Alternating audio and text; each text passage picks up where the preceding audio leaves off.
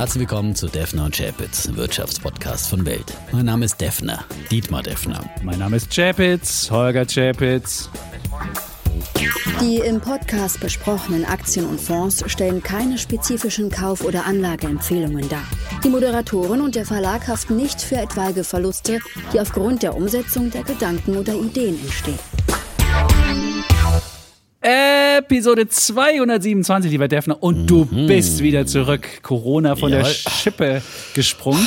In der Tat hier, Und wir dachten ja. ja, das wird jetzt so eine Verschärfte normale. Männergrippe, ja. Mhm. Ich dachte, das würde so eine normale Grippe. Und du warst jetzt richtig, hast richtig flach gelegen. Erzähl mal, was war denn los? Ja, ich, ich lag schon flach, aber es war halt äh, so quasi Männergrippe. Ne? Du weißt ja, eine der schwersten Krankheiten der Menschheit. Ja, Ja, ist die Wenn Männergrippe. Männer flach liegen, dann, dann, leiden sie natürlich extrem. So ging es mir auch. Aber ich habe ja eine Ehefrau, die mich versorgt. Ja, aber wir haben schön äh, Isolation gehalten und so weiter. Bin sofort ins äh, Gästezimmer gezogen Okay. und ins Arbeitszimmer. Und Wie, ver äh, wie versorgt von man in Isolation? Wie geht das dann? So mit, mit Tablett Naja, vor der Tür oder wie geht das? So ungefähr, ja. Oder ähm, immer schön, wenn man sich auf Distanz begegnet mit Maske und äh, im Gang immer schön überall lüften und so weiter. Also hat funktioniert auf jeden Fall. Ich habe sie nicht angesteckt, ja. Und war dann zehn Tage in Isolationshaft und am zehnten Tag tatsächlich, also äh, war dann auch Auferstanden. der Test wieder negativ. Ja. Das ist doch also, wunderbar. Hat wirklich funktioniert. Tag neun noch, noch positiv äh, leicht und, und dann, also diese zehn Tagesfrist ist dann möglicherweise gar nicht so schlecht. Und ich, ja, ich hatte ein bisschen leichtes Fieber und so, aber es war jetzt nicht ganz extrem, aber schon hat mich schon auch ein bisschen, ein bisschen flach gelegt. Ich habe auch ganz schön abgenommen, ehrlich gesagt. Mich Wirklich? gerade angesprochen. Oh ja. Wie viel Kilo? Und bin so ein bisschen, ich bin wirklich schwach auf der Brust. Ich kann dich heute nicht anschreien, tut mir leid. Ja, Das ist aber gut. Wir sind jetzt sowieso voneinander getrennt, weil ich hier gerade in, in, in Wien sitze und äh, wir hatten ja, wir haben hier eine kleine Betriebsfahrt in die österreichische Hauptstadt gemacht, um mal zu sehen, was hier los ist.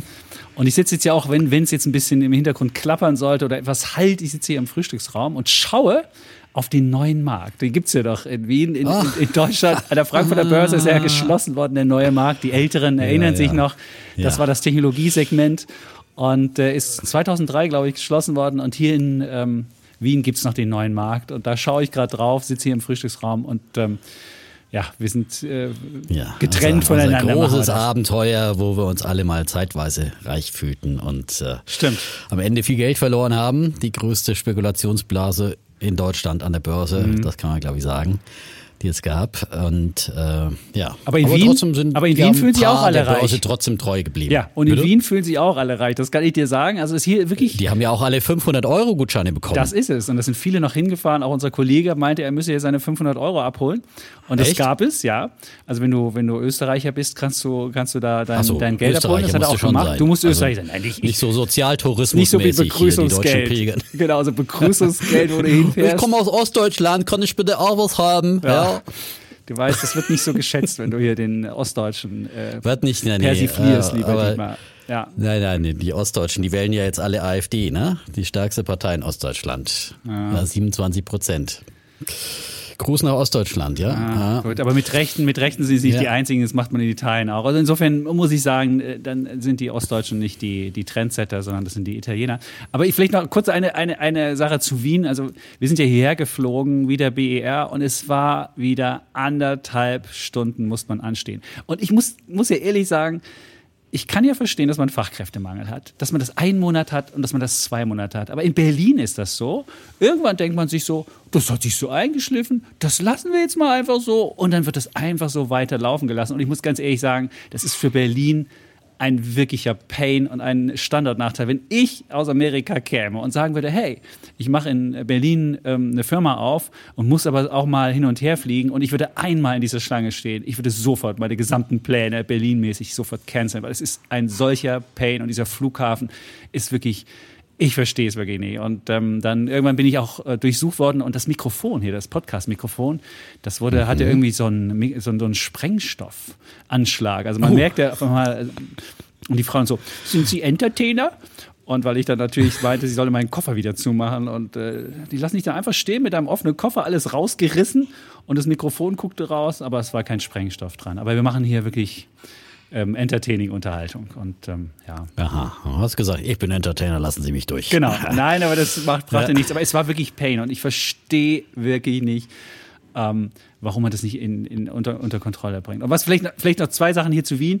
wahnsinnig hohe Lebensqualität, hat man mir erzählt. Hier gäbe es äh, Kitas und ähm, es gäbe noch nicht diesen mega Kostenschock wie in anderen, in anderen Städten. Was so ein bisschen, so, so altes Geld ist ja noch vorhanden, so, so ein bisschen wie, mhm. wie im Rheinland oder in Zürich.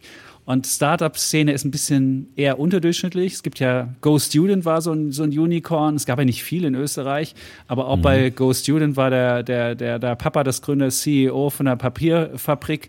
Also es ist alles eher so, so eine Spezi-Wirtschaft, so hin und her, so alle. Ähm, und ähm, was wir von Österreich vielleicht lernen können, ist das eine, die haben eine Strompreisbremse, die funktioniert ganz gut. Also die versuchen halt, ähm, den Strompreis zu deckeln und zwar bei 10 Cent. Leute, 10 Cent. Das haben wir in Deutschland wow. im Jahr 2000 gehabt oder so. Dann kommen natürlich noch die Stromsteuern und das drauf. Aber 10 Cent, das wäre in Deutschland übersetzt 20 Cent Endverbraucherpreis. Das haben die hier. Und das Zweite, was man sich äh, abgucken könnte, ist, die haben eine automatische Progressionsrückgabe. Also wenn die Inflation steigt und du dadurch in eine höhere Steuerklasse reinrutscht, weil du halt auch mhm. mal eine Lohnerhöhung bekommst, wir tun das nicht, Dietmar, keine Angst, dann wird das automatisch zwei Drittel dieser, dieser, dieser höheren Progressionseinnahmen werden automatisch ans Steuervolk zurückgegeben und das letzte Drittel, da darf das Parlament dann entscheiden, ob sie eher am unteren Ende der Skala was geben oder am oberen Ende, aber dass es automatisch einen Automatismus mhm. gibt, dass die, dass die höheren Steuereinnahmen, die aus dieser Steuerprogression sind, weil es ja so, die Steuerprogression ist ja so, dass ab bestimmten Einkommensgrenzen äh, steigt der Steuersatz und wenn man einfach nur aus Inflationsausgleich halt auf einmal statt 40, 45 kriegt und automatisch eine höhere in einen höheren Steuersatz reinkommt, dann nimmt der Staat halt mehr ein und das geben die hier automatisch zurück. In Deutschland wird ja immer wieder diskutiert, das geht doch nicht und hier ist es automatisch. Also da können wir auf jeden Fall was lernen draus. Ja. Auf jeden Fall, sehr, sehr schön. Und ich, auch dieses Energiegeld, ihnen das ausgezahlt wird, 500 Euro,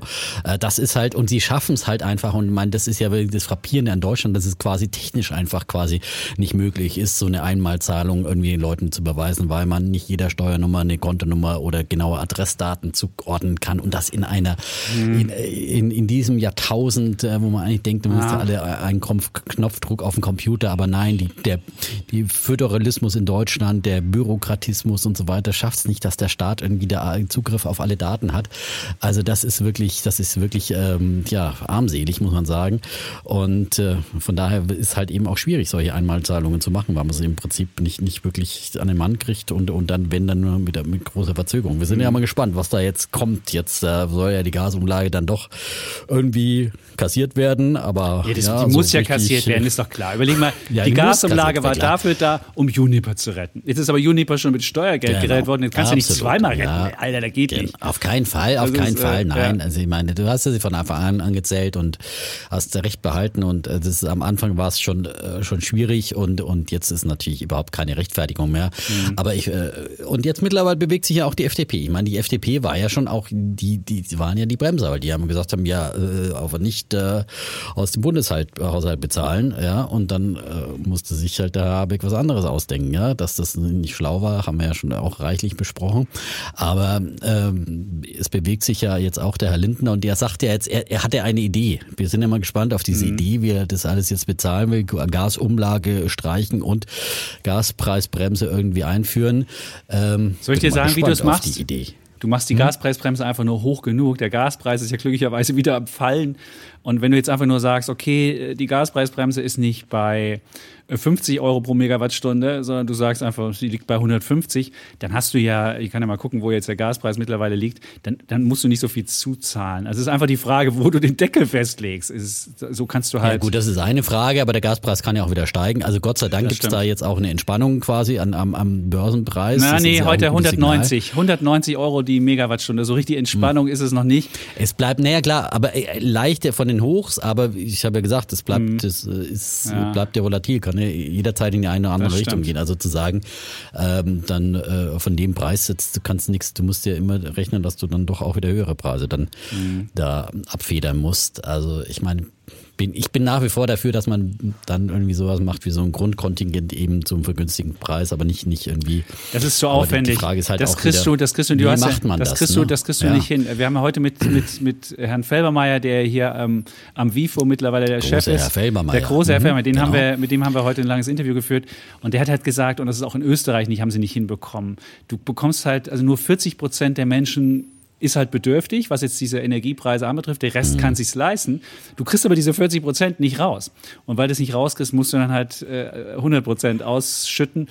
Und ähm, deswegen es ist es ist immer ein Problem, auch beim Ablesen. Jeder hat irgendwie zwar einen Versorger, aber die, der muss nur die mhm. Adresse unterschiedlich eingeben zu der Adresse, wie du gemeldet bist. Und jeder hat bestimmt mal irgendwie einen Punkt bei seiner Straße oder irgendwas und schon ist die Adresse nicht mehr abgleichbar mhm. und schon hast du nicht mehr diese Grundverbrauch. Und bevor du das irgendwie hinbekommst, würde ich sagen, komm, mach einfach eine Gaspreisbremse rein, weiß ich nicht, bei weiß nicht, 120 Euro die Megawattstunde, beziehungsweise, das ist ja dann, wenn du die, die Steuern drauf machst, wenn es ja, wenn es ja 24 Cent die Kilowattstunde, das wird zu teuer. Also muss irgendwie schaffen, dass man den Menschen nur 12 Cent abnimmt, wie man das auch immer hinbekommt. Ja. Hm. Aber du meinst komplett 100 Prozent des Gasverbrauchs in Deutschland für äh, Privatmenschen wie für die Industrie. Das wird natürlich aber extrem, das wird extrem teuer. Staat, das wird also extrem teuer. Dann, äh, das stimmt. Ist auf jeden Fall die Schuldenbremse auf jeden Fall Die gefallen. Schuldenbremse ist weg. Ähm, und ich muss Aber ich finde auch dieses grafische Festhalten, also ich meine, wenn wir jetzt nicht kapieren, dass wir jetzt wirklich eine außergewöhnliche Ganz Notsituation genau. haben, ja. wo eine Schuldenbremse einfach äh, wegfallen kann, auch äh, aus Regularien des Grundgesetzes, es ist ja nicht anders als die Corona-Pandemie. Also das ist äh, klar, ist, ist naja gut, der Unterschied ist, der Unterschied ist, dass wir, dass wir, dass wir eine Knappheit haben. Also wir haben eine Knappheit bei Gas und wenn du jetzt den Preis subventionierst, dann hat die Knappheit keinen richtigen Preis und dann wird das Gut falsch nach nachgefragt. Also wenn man ökonomisch das sieht, und der Felbermeier war gegen eine Gaspreisbremse, das muss man ganz klar sagen, der war für okay. eine Strompreisbremse, weil er sagt, jeder braucht Strom. Aber soll ich jetzt auf die Holzpellets den Leuten irgendwie subventionieren? Soll ich den Leuten irgendwie die Wärmepumpe subventionieren? Soll ich den Leuten, weil jeder hat ja eine andere Heizform. Strom hat jeder, aber Heizen mhm. macht jeder anders und deswegen ist er dagegen und sagt, ja, da müssen die Leute sich halt anpassen. Da muss der Marktpreis sich halt irgendwie durch und muss halt versuchen, im Zweifelsfalle auch, dass Firmen halt wirklich diese, diese, diese Nummer, wie der Habeck gesagt hat, vielleicht auch mal mal zwischenzeitlich nicht produzieren kann und dass man denen dann die Kosten äh, finanziert. Und das war eher der, der, die, die Idee von Färbermeier. Das ist die knallharte ordnungspolitische Sicht, die vertritt ja, ja auch der IFO-Chef Fuß Ganz zum genau. Beispiel. Ja. Äh, und, aber man muss schon auch sagen, dass bei Gas eben ist eine außerordentliche, das kann man mhm. ja nicht mit Holzpellets vergleichen, die, die, die sind ja reichlich äh, vorhanden, die steigen natürlich auch mit der äh, Gesamtnachfrage. Aber ich meine, bei Gas ist es eben eine außerordentliche Situation, weil natürlich auch durch Betreiben des Staates äh, wir uns abhängig gemacht haben von Russland. Natürlich hat da auch jeder Unternehmer seine eigene Verantwortung. Der Privathaushalt, der kann sich halt äh, wirklich ganz schlecht unabhängig machen von, von das Gas, ja, wenn er ein Mieterhaushalt ist, ja. Ihr habt das, das doch bei euch gerade in der Hauptversammlung. Habt ihr es nicht gerade in der Haus, also wir hatten das in der Haus Hauseigentümerversammlung bei uns. Also wir haben uns ja glücklicherweise als Dachgeschossbauer unabhängig von der Hausgemeinschaft gemacht, aber die Hausgemeinschaft bei uns hat überlegt, was können sie machen? Und es funktioniert so richtig. Ähm, eine, eine, eine Wärmepumpe ist halt A, das Problem, dass sie derzeit nicht lieferbar ist. Aber was das andere Problem ist, du weißt gar nicht, ob du die Hütte ausreichend mit, mit Energie äh, vollkriegst oder ob du nicht doch wieder mit Gas zuheizen musst. Und deswegen ist ein Riesenproblem, was machst du statt Gas jetzt? Und ähm, ja, ich, ich weiß es schlicht ja. nicht. Es gibt noch nicht den neuen Energieträger, der zuverlässig, der auch planbar und äh, umweltfreundlich ist.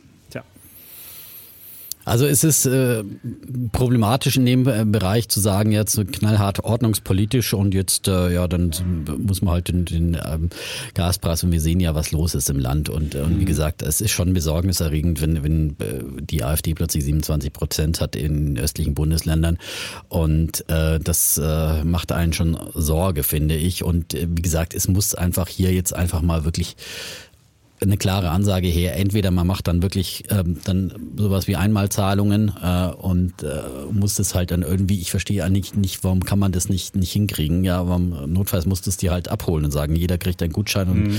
geht zum Amt und zeigt da seinen, ja, aber wer, wer Pass nicht, vor und wer bewegungseingeschränkt ist, was, was macht der? der? Wer bewegungseingeschränkt ist, nicht hingehen kann. Viele Leute, die überhaupt ja, nicht, am nicht physisch hingehen, aber wenn ich am öffentlichen Leben teilnehme, es gibt wahnsinnig, weißt du, wie viele Leute am öffentlichen Leben nicht mhm. teilnehmen, davon nie erfahren, dass es das gibt. Also du darfst dir nicht vorstellen, wir, die irgendwie den ganzen Tag am Ticker hängen und unsere Kurse angucken und wenn es irgendwie die, diese Nachricht gibt, wir wissen wir davon, aber andere Menschen, die leben anders und Leute, die im, in, in, auf dem Land leben, die irgendwie dann kilometerweit fahren müssen, um irgendeine Stelle, da musst du das logistisch zu machen. Das ist wie, als ob du die D-Mark jetzt wieder in den Osten bringst, so müsstest du ja dann diese Gutscheine, ich stelle mir vor, mit Panzerwagen da loszufahren. Ist, oh Gott. Äh, ja, ja, da musst du ja. Nein, aber ich, ich würde halt sagen, auch verschiedene Wege. Entweder du sagst, äh, aber es ist anscheinend ist es wirklich ein ein Mist. Und ich meine, da kann man auch wirklich nur wieder die Lehre draus ziehen. Wir müssen endlich diese Digitalisierung voranbringen und dieser Mistföderalismus, der uns immer wieder ausbremst, in Corona schon und, und äh,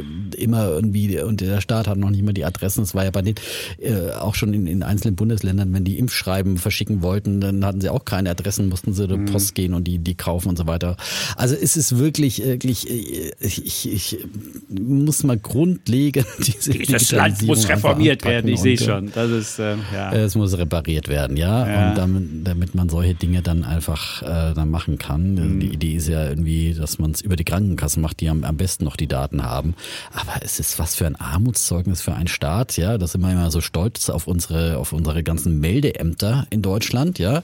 Äh, die Meldepflicht und dann am Ende des Tages, äh, aber ich meine, Wahlunterlagen kommt doch irgendwie auch an. Ich verstehe es einfach nicht, ja, dass das irgendwie, aber äh, das sind dann wieder die lokalen Behörden, äh, Kommunen. Die müsstest du mit zusammenbringen, ganz äh, genau. Die, das ist, halt, ja, äh, die, es ist, es aber warum macht man, aber dann wieder die Datenschutzbeauftragten, okay, aber warum macht man nicht irgendwie ein, ein großes Zentralregister? Ja, schwierig. Wo alle, alle gespeichert sind, ja, und, ähm, ja, aber dann so, denkst du wieder auf Datenschutz. Die für Herrn Wissing. Ja, ja, aber das ist stimmt. Der, Wissing ist, äh, macht der überhaupt was? Ich meine, ja. insgesamt hört man von den Ministern relativ wenig. Aber, aber man muss auch immer doch die Datenschutz, auch denen muss man noch irgendwie, im Zweifel muss, muss auch an denen noch gedacht werden. Also ich will nicht, dass der Datenschutz alles kaputt macht, aber man muss auch immer noch gucken, dass die, die, die Interessen der Menschen, was eigene Selbstbestimmung auf Daten anbetrifft, dass das noch gewahrt bleibt und nicht jeder irgendwie dann da das große Megaregister hat und du dann irgendwie von Strafpunkten in Flensburg bis rot über die Ampel gehen, alles festhält, so wie in China mit diesem, mit diesem, mit diesem sozialen Punktesystem. Das hat einen riesen Vorteil bei solchen Sachen, da gebe ich dir recht. Aber das ist auch äh, ein Horror, wenn du an die Folgen denkst, die, die, die, die da irgendwie ähm, auch mit angestellt werden können. Insofern äh, bin ich jetzt so eine riesen, so eine Riesendatei, wo alle drin sind, bin ich ein bisschen skeptisch. Aber vielleicht kann man es anders intelligent lösen. Ja, aber wenigstens Steuernummer und Adresse. Ja, das, das müsste gehen. Mit der Steuernummer, das muss, muss eigentlich ja gehen. Jeder hat so eine doofe Steuernummer. auch noch mit drin liegen, aber ähm, und ah. dass man die einzelnen Dinger voneinander trennt und so weiter. Aber gut. Ja. Ja. Aber wie gesagt, das ist ja dann immer dieses Klein-Klein der Behörden, die da sagt, oh no, no, das ist aber mein Datenschutz, gebe ich nicht raus. Ja, also ähm, ich mhm. weiß nicht. Es gibt auch gute Gründe dafür. Wenn du irgendwie, wenn du, du kannst, wenn du irgendwann Daten, zu viele Daten mit einem verknüpft hast, kannst du irgendeine Rasterfahndung machen. Und wenn dann irgendwie Leute, die rote Schuhe haben, eine blaue Bommelmütze aufhaben und dann irgendwie eine besondere. Und schon haben sie den Chapitz, ja. Schon hast ich genau. habe sofort gemerkt, wer es ist. Ganz ja. genau. Und dann denkst du, diese Leute, die gehen vielleicht bei Rot über die Ampel. Der immer bei Rot über die Ampel fährt, ganz genau. ja, wahrscheinlich, und, ja. Und dann bist du nur, weil du eine rote Mütze, weil du eine rote Schuhe hast und eine blaue Mütze, Bommelmütze auf hast, wirst du auf einmal auch dafür beschuldigt, obwohl du es gar nicht und warst. Schon gibt's, genau. Siehst du, und deswegen, da muss man mit Daten immer etwas vorsichtig sein und darf nicht sagen, ich habe ja nichts zu verbergen, da passiert ja nichts. Na, ähm, Vorsicht. Ähm, ja, Vorsicht. Es, es, gab auch zur, zur letzten, als du abwesend warst, lieber Dietmar, gab es viel, gab's mhm. viel Post. Äh, der Gast hat, wie soll ich sagen, Menschen, ähm, ich würde mal sagen, polarisiert. Gespalten? Ja, polarisiert. es gab äh, immerhin auch äh, einige Menschen, die sagten, das wäre die beste Folge aller Zeiten gewesen, ohne dieses höher, schneller, weiter, sondern endlich mal, worauf es das ankommt. Kann ja nicht sein. Der Defner war nicht dabei. Nein, also. es ging darum, so. dass wir halt nicht gestritten haben um höher, schneller, weiter und irgendwas. Ja. Aber viele waren auch entsetzt, dass der Gast etwas belehrend dahergekommen ist und die Argumente, wenn das Argument, das war so ein bisschen die AfD-Keule, die ich mir von dir immer häufiger anhören muss, wenn ich EZB kritisiert habe. Der Kollege hat immer gesagt, ja, das ist doch ein kleines Problem. Guck mal, halb Pakistan ist unter unter Wasser, da musst du doch irgendwie, äh, da, da musst du doch dieses kleine Problem in Deutschland ist doch lächerlich dagegen. Hat er natürlich recht. Aber damit kannst du natürlich keine Diskussion führen. Und wir haben ja über Atomkraft diskutiert, über Energie oder auch über Heizung. Und er sagt so, ach, Heizung, da könnte ich mir auch mal was kaufen, aber nee, das mache ich erstmal nicht. Auch das fanden Menschen, wie soll ich sagen, etwas, hm, fragwürdig. Hm. Ich fand es auch so ein bisschen, als ich es mir auch angehört und, und fand das auch so ein bisschen, obwohl er ja inhaltlich absolut irgendwie so auf meiner Wellenlänge war und ich find, finde, das ist wirklich die mega Aufgabe äh, unserer Menschheit aktuell in der Kampf gegen, gegen Klimawandel mhm. und, ähm, und das äh, mega Problem ins Griff zu bekommen und alle willkommen, die dazu mit klugen Ideen und, und Startups äh, Beitrag zu bringen. Aber ich finde, man muss halt die Menschen auch mitnehmen und die Menschen irgendwie das auch war's. Genau charismatisch, empathisch begeistern. Und das hat mir so ein bisschen gefehlt. Das war eben mehr so dieses professorale, belehrende, wo man dann eher so ein ah. bisschen eher, eher so dicht macht, auch selbst wenn man den Argumenten offen gegenüber ist. Das hat mir so ein bisschen gefehlt irgendwie. Und ähm, Und dann fand ich es wirklich ein bisschen länglich belehrend, ja. Und äh, wenn sich der Chapitz dann schon mal zurückhält, dann ist es halt auch wieder nichts. Ja, nee, das, man kann es nie recht machen. Wenn ich den Leuten ins Wort falle, ist es ja, Kacke. Ja, ja, und wenn ich den Leuten nicht ins Wort falle, ist es auch Kacke. Also ihr seht, ihr müsst, ihr müsst es so nehmen, wie es ist. Naja, auf jeden Fall muss man sagen, die Einschaltquoten waren auch 10% unterm Schnitt. Also wenn der Defner nicht da ist, das sieht man auch sofort. Wobei ich jetzt mal, ich muss jetzt mal eine Sache sagen, vielleicht gibt es ja jemanden, der, der sich mit Einschaltquoten auskennt. Wir sind ja bei Podigy, das ist unser, unser Einschaltquoten-Messmensch. Und er hat immer niedrige Quoten für Spotify. Also ich kann, wir haben, ich kann bei Spotify die Quoten von Death Note jetzt angucken und bei Podigy die Spotify-Quoten. Und Podigy nimmt immer ungefähr Quoten, die 10.000 bis 13.000 niedriger sind. Und dann haben wir mal nachgefragt, warum ist denn das so? Naja, die Schweden sind zu optimistisch. Vielleicht kann mir einer erklären, wie das gemacht ist. Ob die Schweden wirklich zu optimistisch sind. Also wenn jemand da draußen ist, der sich mit Quoten auskennt. gibt es eine andere Messmethode. Okay. Ja. Also die Fachfragen hier ans Die Fachfragen Podcast, einfach mal. Fach und, Research-Publikum. Das ist sehr schön. Und es gibt Wachstum, lieber Dietmar. Und zwar, Claudia hat Wachstum. geschrieben, Claudia hat geschrieben, am Freitag ist David, einer eurer, einer eurer jüngsten Triple A und Dudes-Fans, auf die Welt gekommen. Ich habe sogar schön. eine Wehen-Mittwochnacht mit der aktuellen Dudes-Folge verbracht. Und das, also sie hatte, also du weißt, wenn Freitag das Kind kommt und du hast am Mittwoch plötzlich eine Wehen ein. Ey, du denkst so, ey, Defner schreit und die Frühwehen setzen ein. das war's ja. Der Defner war ja nicht dabei. Und ich habe den Defner Also das war die- echt im Gespräch vermisst. Ich hätte mehr Ablenkung gebraucht, hat sie geschrieben. Ach so.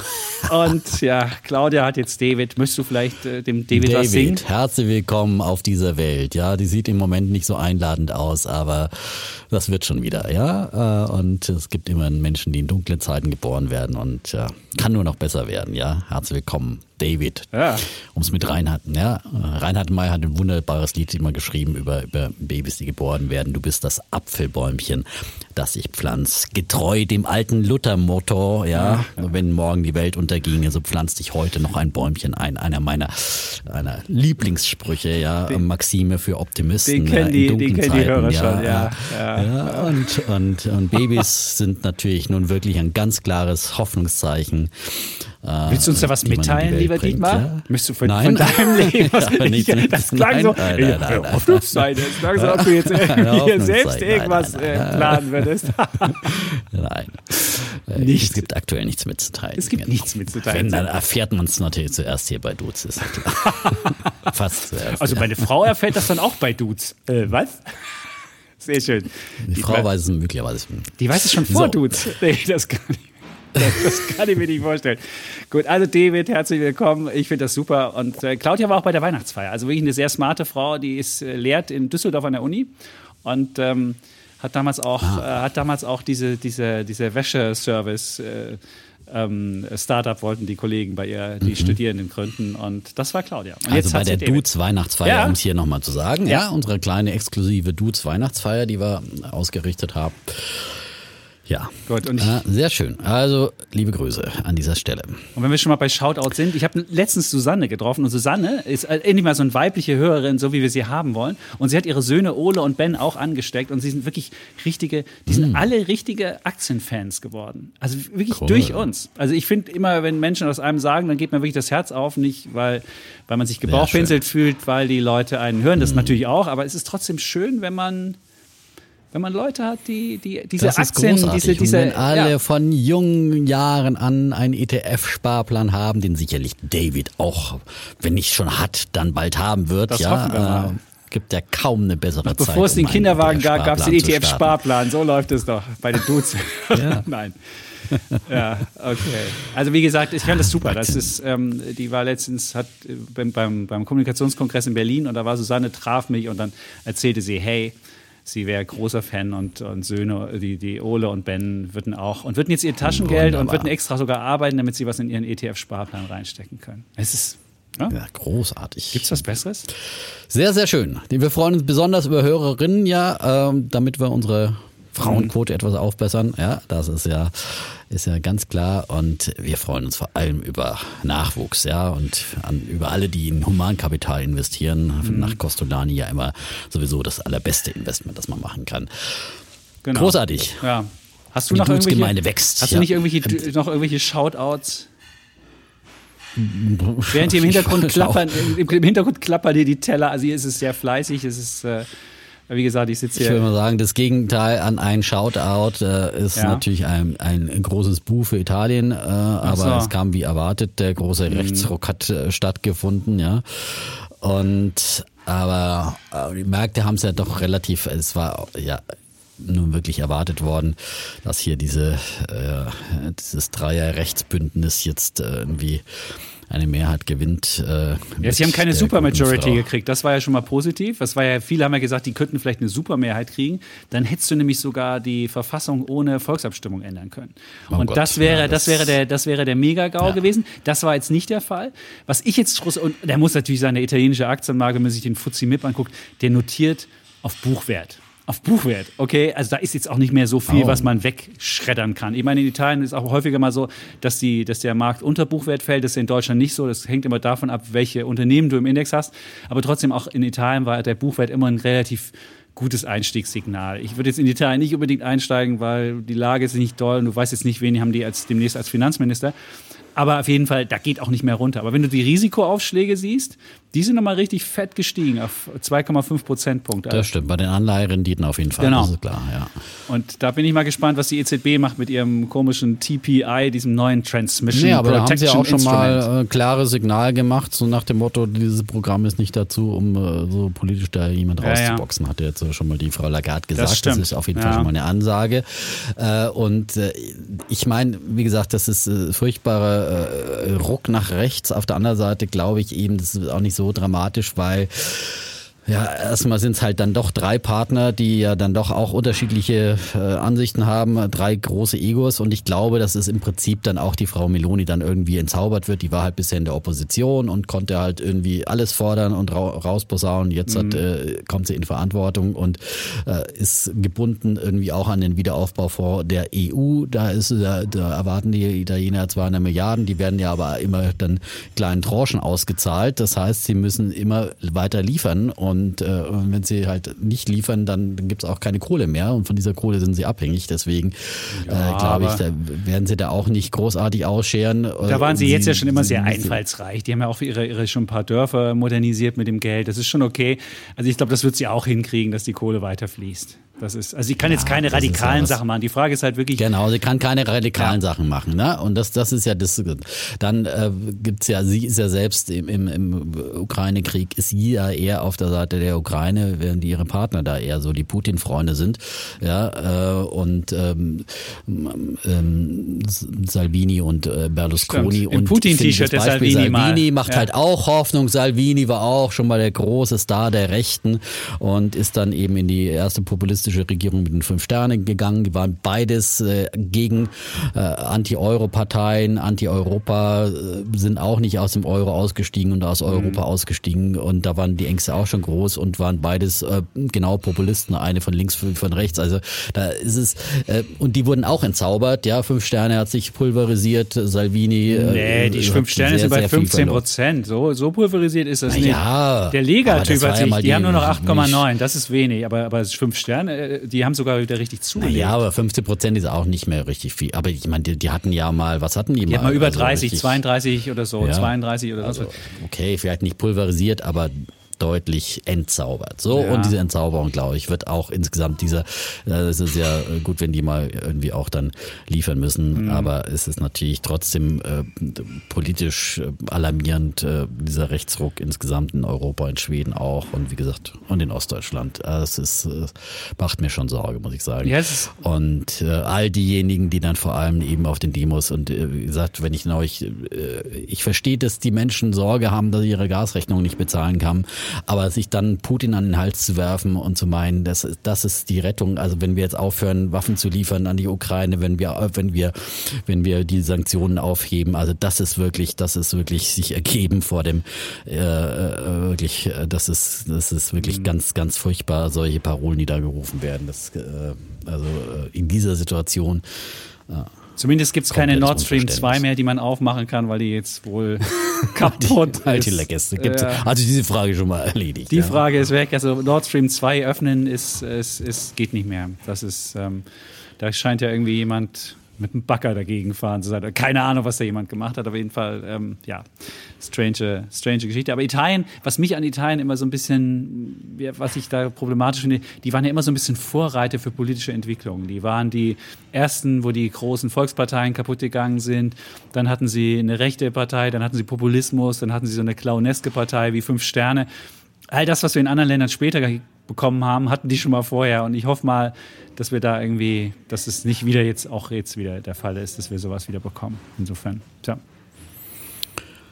Ja, aber wie gesagt, 27 Prozent in Ostdeutschland die AfD, da sind wir nicht weit davon entfernt. Das, das ist sechs, äh, die, die Fratelli d'Italia 26,3, die Brüder Italiens. Ja, also wenn ja. Ostdeutschland ein eigenes Bundesland wäre, äh, ein eigenes Land, ja, dann, ähm, ja, aber das ist auch eine Verzweiflung. Insofern ist es auch wichtig, dass jetzt die Regierung, wie sie jetzt ist, einfach mal für Vertrauen sorgt und nicht sich gegenseitig zerlegt und sich gegenseitig irgendwie ähm, hin her. Und äh, wenn, du, wenn du von Existenzangst geplagt bist, dann wirst du irgendwie eine klare Ansage haben, du willst Planungssicherheit haben und das muss jetzt einfach mal her. Und ja. ich glaube, das ist. Ich glaube, das muss, das muss kommen. Also wie gesagt, entweder Gaspreisdeckel, der massiv ist und äh, ein klares Versprechen, dass das halt mit Planungssicherheit am besten genau. für den nächsten Winter oder, oder klare Einmalzahlungen, mhm. die man dann eben auch an den Mann bringt und zwar schnell an den Mann bringt, nicht sich wieder über irgendwelche Steuerrückerstattungen irgendwie Jahre später, wann auch immer zurückholen holen muss. Ah, die BVG hat mir übrigens jetzt äh, mein 9-Euro-Ticket äh,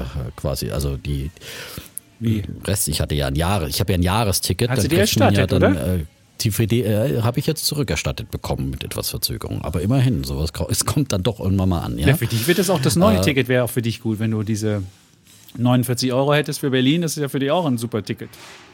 Für mich wäre das. Ja, jetzt gibt ja erstmal das Berliner Ticket. Genau. Das, genau. Aber das kann ja nicht das wirklich kommt was. Jetzt erstmal. Das ist auch eine Ersparnis. Nee, 29 Euro doch, oder? Ach so, stimmt. Das ist aber nur für Nein. Berlin. Nur für Berlin. Ja. Ähm, genau. Nur für Berlin. Ja, nur für Berlin. 29 Euro ist natürlich auch deutlich, teuer, äh, deutlich billiger als ein bisheriges Monatsticket. Nicht, dass ich es nötig hätte, aber. Genau, und das ist das Problem, ähm, ja. ja. Also wenn. Ja. Aber gut. Es ist natürlich wieder im Prinzip dir. Gießkanne, aber, aber trotzdem ist es aber auch eine, eine Förderung natürlich. Das, äh, so. Aber im Prinzip, gut, äh, wäre, wäre vielleicht effizienter, man hätte klare äh, klare, anstatt diesen Flickenteppich von hier ein bisschen was und da ein bisschen mhm. was, klare Einmalzahlungen und äh, mit einer ordentlichen Summe, sowas wie 5 Euro in Österreich, da, wenn da so ein Gutschein kommt, das ist schon mal, ist schon mal eine Ansage. Ja? Ähm, und den man dann entweder, den kann man ausgeben, ne, oder kann ihn, kann ihn auch in Bargeld eintauschen, ne? Kannst ja, ihn aber auch direkt du. verjubeln im oh. Geschäft, ne? Das äh, würde auch. Also hier sah es so aus, ob die Leute das verjubeln würden. Also es ist wirklich so volle Straßen, habe ich Montagabend selten gesehen, dass sie so viele Leute, die unterwegs waren. Gut, es war jetzt auch so noch so spätsommerliche Wärme, so auch total nettes Wetter mhm. und so. Aber trotzdem so viele Leute in der, in der Fußgängerzone. Das fand ich dann schon überraschend. In Berlin, Fußgängerzone wäre jetzt nicht so die Ausgehmeide für die Leute, es gibt die. Ja in Berlin keine keine Fußgängerzone in dem Sinn. So, ja, es, es, gibt ja nicht so ein ja, Zentrum in Berlin, aber ähm, ja. Ich war zehn Tage in Isolation, kann also nicht berichten. Wie es aussieht in Berlin. Das ist wahr. Ach ja, aber wenn du nichts berichtest. Ja, wir werden natürlich auch über die Märkte heute reden, ja. wer das vermisst. Das ist unser Thema heute. Genau. Und es geht um die Jahresendrallye Jahresend ja. aus, ja. Äh, pünktlich nachdem der Dow Jones in den Bärenmarkt gefallen ist, ja. äh, gestern Abend, ja. Äh, und ähm, aber ich bin guter Hoffnung. Ja, aber du siehst aber, aber ganz ehrlich, wenn der Dow Jones erst in den Bärenmarkt gefallen ist und der der Eurostox 600, das ist ja der europäische ähm, Benchmark Index, der ist ja auch seit kurzem im Bärenmarkt. Bärenmarkt heißt 20 Prozent von der Spitze gefallen. Und wenn man mal den den äh, MSCI World anguckt, auch äh, in Euro gerechnet noch nicht mal im Bärenmarkt. Da muss man sich doch fragen, ist das jetzt der Zeitpunkt, wenn man 12 Prozent verloren hat für eine große Jahresendrallye, wo wir gerade eine etwas größere Krise haben und möglicherweise in eine Rezession gehen und die Gewinnerwartungen noch zu hoch sind? Ich, das, ist, das ist der Cliffhanger jetzt für Diese die Frage werden wir gleich ja. beantworten, aber das ist unser Cliffhanger, ja, genau, bevor du wieder alles vorwegnimmst. Genau. Ja. Ist das der Cliffhanger? Das ist der Cliffhanger. Diese Frage muss man sich in der Tat stellen. Ja, ja. die Frage man nicht stellen. da gewisse Zweifel ja. man Wer hätte das vermutet? So, aber ja. Aber mir haben Leute schon also, geschrieben. Aber fangen wir dann. Wir haben Leute schon geschrieben. Du musst aufpassen. Du darfst jetzt nicht wieder diesen ganzen by the dip Leuten neue Nahrung geben. Du musst standhaft bleiben. Viele haben vermisst, dass ich vielleicht als als Bär zu, zu du umf sich nicht umfallen ah, würde, ja. Nein, nein, wenn, wenn der, der, der Chapitz fällt erst um, wenn der, wenn der, wenn die, der, DAX wieder bei 20.000 Punkten ist, dann sagt er kaufen, kaufen, kaufen. Ja.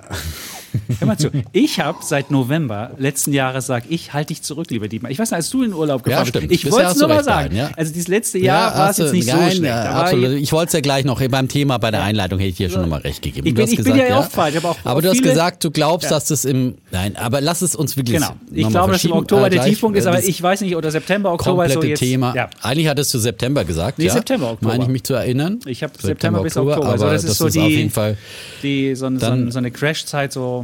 Ist ja, der Oktober ist ja Genau. auch ein super äh, Genau. Crash-Monat. Bevor genau. wir jetzt zum Crash Ja, wir lassen es, lass es uns gleich Genau. das ist komplett in einem In einem Abwasch Thema, in behandeln, einem ja? Abwasch machen. Ja, ja. Und dann fange ich. Hast du noch was irgendwie Ich hätte noch, ich kann einen, ich muss noch einen, ich muss noch einen, einen muss ich noch ausschauen. Lukas hat mir Einen nämlich, ich noch. Lukas hat nämlich ähm, Ur- Urlaub gemacht mit seiner Freundin und er hat das gemacht, was der Chapitz im Urlaub macht, so alltagsökonomisch und hat seine Frau damit Nutella-Preise genau, hat die Nutella-Preise verglichen und zwar von Slowenien, Kroatien und Österreich und das Muster, was er entdeckt hat, je weiter nach Osten, desto teurer der Nutella-Preis. Das ist schon mal sehr gut. Also man sieht, dass äh, die Preise immer noch sehr unterschiedlich sind und in Deutschland ist der Nutella-Preis immer noch am niedrigsten. Das ist ja ein gutes Signal. Und er ist extra nochmal abgefahren nach Slowenien rein, einen Abstecher gemacht, um da die Nutella-Preis zu machen. Und ich kann mir so richtig vorstellen, wie die Frau da wie die Frau geguckt hat. Er sagt dann so, Lukas, hey, Schatz, wir fahren noch mal nach Slowenien und ich muss noch mal den Nutella-Preis checken. Ich sag dir, Lukas, das ist ein Problem, wenn du so Alltagsökonom bist. Ich habe das auch, wir sind irgendwann mal nach Siena gefahren und ich bin in Siena am Stadtrand war so ein alter fuckiger Penny und bevor wir in die in die schöne Siena gefahren sind, bin ich da abgefahren auf den Parkplatz und habe da auch den Nutella-Preis und wie da eine Meuterei war an Bord dieses wunderbaren Autos, das ich damals gefahren habe. Deswegen ist es Wenn schwierig. du jetzt mal ein Geschäft draus machen würdest, irgendwie Arbitragehandel mit Nutella, Ja. irgendwie sagen, okay, ja. Aber er ist ja auch so ein, so Ein ein Kumpel von mir ist damit reich geworden, dass er irgendwie aus, aus meinem Dorf, äh, der war auch äh, äh, Strick und hat immerhin dann hat gemerkt, dass das Fleisch einfach in Frankfurt viel teurer ist und hat dann einfach einen Fleischgroßhandel aufgemacht. Wie und das, geil. das äh, Fleisch von Franken nach äh, Frankfurt gefahren und sich ein paar Kühltransporter gekauft, ja.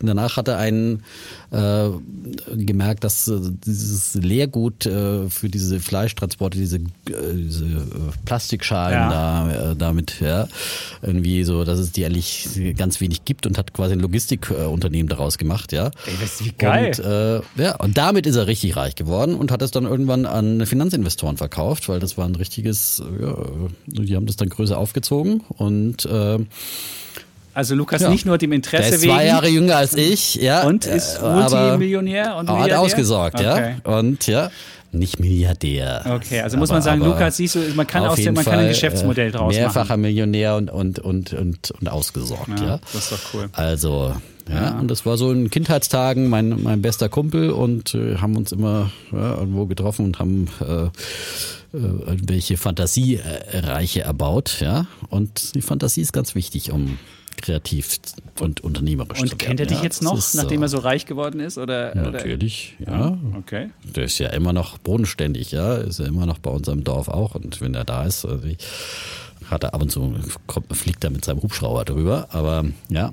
Bitte? Der Wilhelm. Der Wilhelm. Okay, Ja. Wilhelm, Gott. Aus, ja, Shoutout ja. an Wilhelm, vielleicht hört er uns im Hubschrauber. Shoutout an Wilhelm. Ja, sehr gut. Okay, dann. Äh, Hat's geschafft, ja. er hat's Und, geschafft. ähm, Sehr gut. Dann würde ich sagen, du musst jetzt gleich mit den Bullen anschließen, damit das jetzt, damit wir dieses gute Momentum wo wir haben. beim Schlachtviehmarkt sind, ja. Ähm, ja. Du meinst von der Grundsatzstimmung her? Ja, wir sind gerade Ja. so in guter Stimmung. Du hast gerade ein Geschäftsmodell aufgemacht. Fange fang ich, ja, ja, Ja? ja. Würde ich, würde ich anfangen mit dem Bullen und zwar, ja, kommt er, ich habe es ja bei Alles auf Aktien tatsächlich auch am Anfang der Woche auch schon thematisiert, die Chemiebranche, die möglicherweise auch äh, profitieren könnte von einer gewissen Entspannung am, am Gasmarkt oder wird es auch äh, vielleicht Gaspreisdeckel auch für die Industrie geben sollte. Ähm, ich hatte die Idee vorher schon, ja, nicht abgekupfert, wollte ich bloß mal sagen, ähm, und äh, zwar an einen ja, Spezial Chemiekonzern in, in Deutschland, ja, hervorgegangen aus der RAG-Stiftung Evonik, ja. Äh, Sind die noch Sponsor von Borussia Dortmund? Waren sie mal. Nee, da ist eins und eins jetzt vorne drauf. Ich weiß nicht, vielleicht sind sie noch Ja, Trainingssponsor ja, oder in, in, in den Anfangs in den Anfangszeiten waren sie ja, weil sie ja auch die die Farbe gelb haben und weil sie natürlich aus dem Ruhrpott kommen aus Essen, ja. Ähm, und ich erinnere mich, wir waren einmal bei bei Evonik irgendwie auf so einer Pressefahrt, da war ja der damalige, der frühere Wirtschaftsminister Müller, war dann Stimmt, RAG, der war RAG-Chef und dann ist er da in so, ja. Genau, RAG-Chef und genau aus der RAG heraus ist er dann quasi die Evonik Cool. entstanden. Oder war der dann Evonik-Chef auch? Ich, glaube weiß es schon. Nicht. Ich kann Nicht, dass ich jetzt was Falsches sage. Das war jetzt wirklich nur aus der Erinnerung raus. So. Ähm, also auf jeden Fall, darum geht's auch nicht, keine alten Geschichten, sondern ähm, ähm, Evonik ähm, ist äh, gerade aktuell von ein paar Analysten wieder unter die Lupe genommen worden und die haben sich da eigentlich so positiv äh, geäußert. Äh, JP Morgan zum Beispiel sagt, ähm, sehen ein äh, Kursziel von 28 Euro. Ich habe jetzt gerade aktuell den Kurs nicht aufgerufen. ich habe mal 17, zurufen? 1759, 1759. 1759, ja. Also, das ist ein ordentliches Kurspotenzial auf 28 Euro. Und vor allem, was ähm, ähm, JP Morgan äh, sagt, die haben sich mit dem Konzernchef Christian Kullmann unterhalten und äh, nachdem haben sie jetzt eben ihr Kursziel da ähm, mit Overweight bei 28 Euro belassen. Vor allem hat das damit zu tun, dass Evonik offenbar Alternativen gefunden hat, um 40 Prozent seines Gasverbrauches zu ersetzen, sagen die. Und 40%? Ähm, also würden die nicht so sehr unter einer Gasrationierung Okay. selbst in Deutschland leiden. Also 40 Prozent, das ist schon, das ist schon ein Wort, ja, wenn man das so kurzfristig dann, dann umswitchen kann. Und Bernstein, äh, die haben sich noch positiver geäußert, den Kursziel sogar bei 40 Euro für Evonik, zack, jetzt ist mir mein Dokument hier verrutscht, äh, so. Und ähm, Sie äh, argumentieren, dass äh, quasi nach dem starken Anstieg der Rohstoffkosten über fast zwei Jahre hinweg, das ist eben nicht, nicht nur Gas, sondern alles andere auch, äh, hier es möglicherweise eine Trendwende geben könnte, dass die Rohstoffkosten steigen auf der einen Seite und äh, dass auf der anderen Seite äh, dann äh, äh, die Erhöhung der Absatzpreise der Chemiebranche äh, dann natürlich äh, stärker zu Buche schlägt, nochmal, wenn auf der anderen Seite die, die Einkaufspreise fallen, aber du selber die, die Preise erhöhen konntest, dann ist es natürlich ein doppelter Hebel, äh, wenn der Kostendruck nachlässt. Und äh, das sehen Sie, dass es hier bald äh, eine Trendwende geben könnte, deswegen 40 Euro das Kursziel, also hier haben wir über 100 Prozent, 100 Prozent 100%. Kurspotenzial. Wer, wer bietet mehr, ja? Nee, es bietet Und, keiner mehr. Ich gucke ähm, gerade, ich habe gerade geguckt, es gibt keinen, der mir bietet. Es ist 40 ist das obere. Genau, das ist, ja. Das genau. niedrigste ist 19,40 Und- Euro von Goldman Sachs, aber das ist das niedrigste. Ja, aber das ist, äh, ja genau, da ist dann nicht mehr so viel Luft, aber wie gesagt. Und was mich auch noch, ähm, was ich kürzlich dann auch äh, gelesen hatte, äh, ähm, die sind einfach auch extrem innovativ. Da gibt es ein paar Projekte, die die in der Pipeline haben, die einfach sehr, sehr, sie haben da eine Innovationseinheit, Creavis heißen die. Und äh, die forschen jetzt zum Beispiel an ähm, der Rückgewinnung von Lithium aus Batterien für Elektroautos. Das ist jetzt ein großes Wow. Projekt, äh, wo sie da auch ähm, ein Verfahren entwickelt haben, äh, das eben die Rückgewinnung einfacher und umweltschonender machen soll. Läuft über elektrochemische Prozesse mit einer neuartigen Keramikmembran ab und die erste Tests zeigen offenbar, dass äh, da hochreine Lithiumsalze wiedergewonnen werden. Wir wissen, das ist eine absolute Zukunftstechnologie und ein absolutes äh, Guck dir mal die äh, Lithiumpreis mega wichtige an. Innovation. Bitte? Der Ja, genau, beim Lithiumpreis. Lithiumpreis, Wahnsinn. genau. Und bei den vielen, vielen ähm, Elektroauto, äh, die jetzt unterwegs sind. Und da kommt natürlich eine wahnsinnige Notwendigkeit des, des Recyclings auf einen zu. Und die, die, rechnen damit, dass die Technologie in drei bis fünf Jahren dann marktreif ist. Und ab 2026 kommt es dann quasi auch zur rechten Zeit, weil dann ja mindestens, dann gibt's ja auch noch dazu, nicht nur, dass es wirtschaftlich attraktiv ist, äh, Recycling zu betreiben bei so teuren Batterien, sondern es gibt ja auch noch einen gesetzlichen Zwang, dass 35 Prozent der des in Batterien enthaltenen Lithiums zurückgewonnen äh, werden muss in der EU. So, das ist eine eine Geschichte. Dann haben sie auch so eine andere ähm, dass sie Alternativen zum Stickstoffdünger entwickeln, momentan ja auch ein wahnsinniger äh, äh, Markt, der äh, extrem teuer geworden ist und so weiter und wo man auch mal wieder sieht, äh, wie ich, aber es ist ja auch ein Trend eben wachsen, habe ich schon oft erklärt, äh, demografisch wachsende Weltbevölkerung, mehr Dürre und so weiter, dass man effizientere Landwirtschaft betreibt. Und ähm, bisher ist es so, der, der Dünger wird dann aufs Feld da irgendwie ausgebracht, geworfen und äh, nur ein ganz kleiner Teil davon wird von den Pflanzen dann tatsächlich über die Wurzeln aufgenommen und äh, der Rest landet dann ausgewaschen im, im Grundwasser.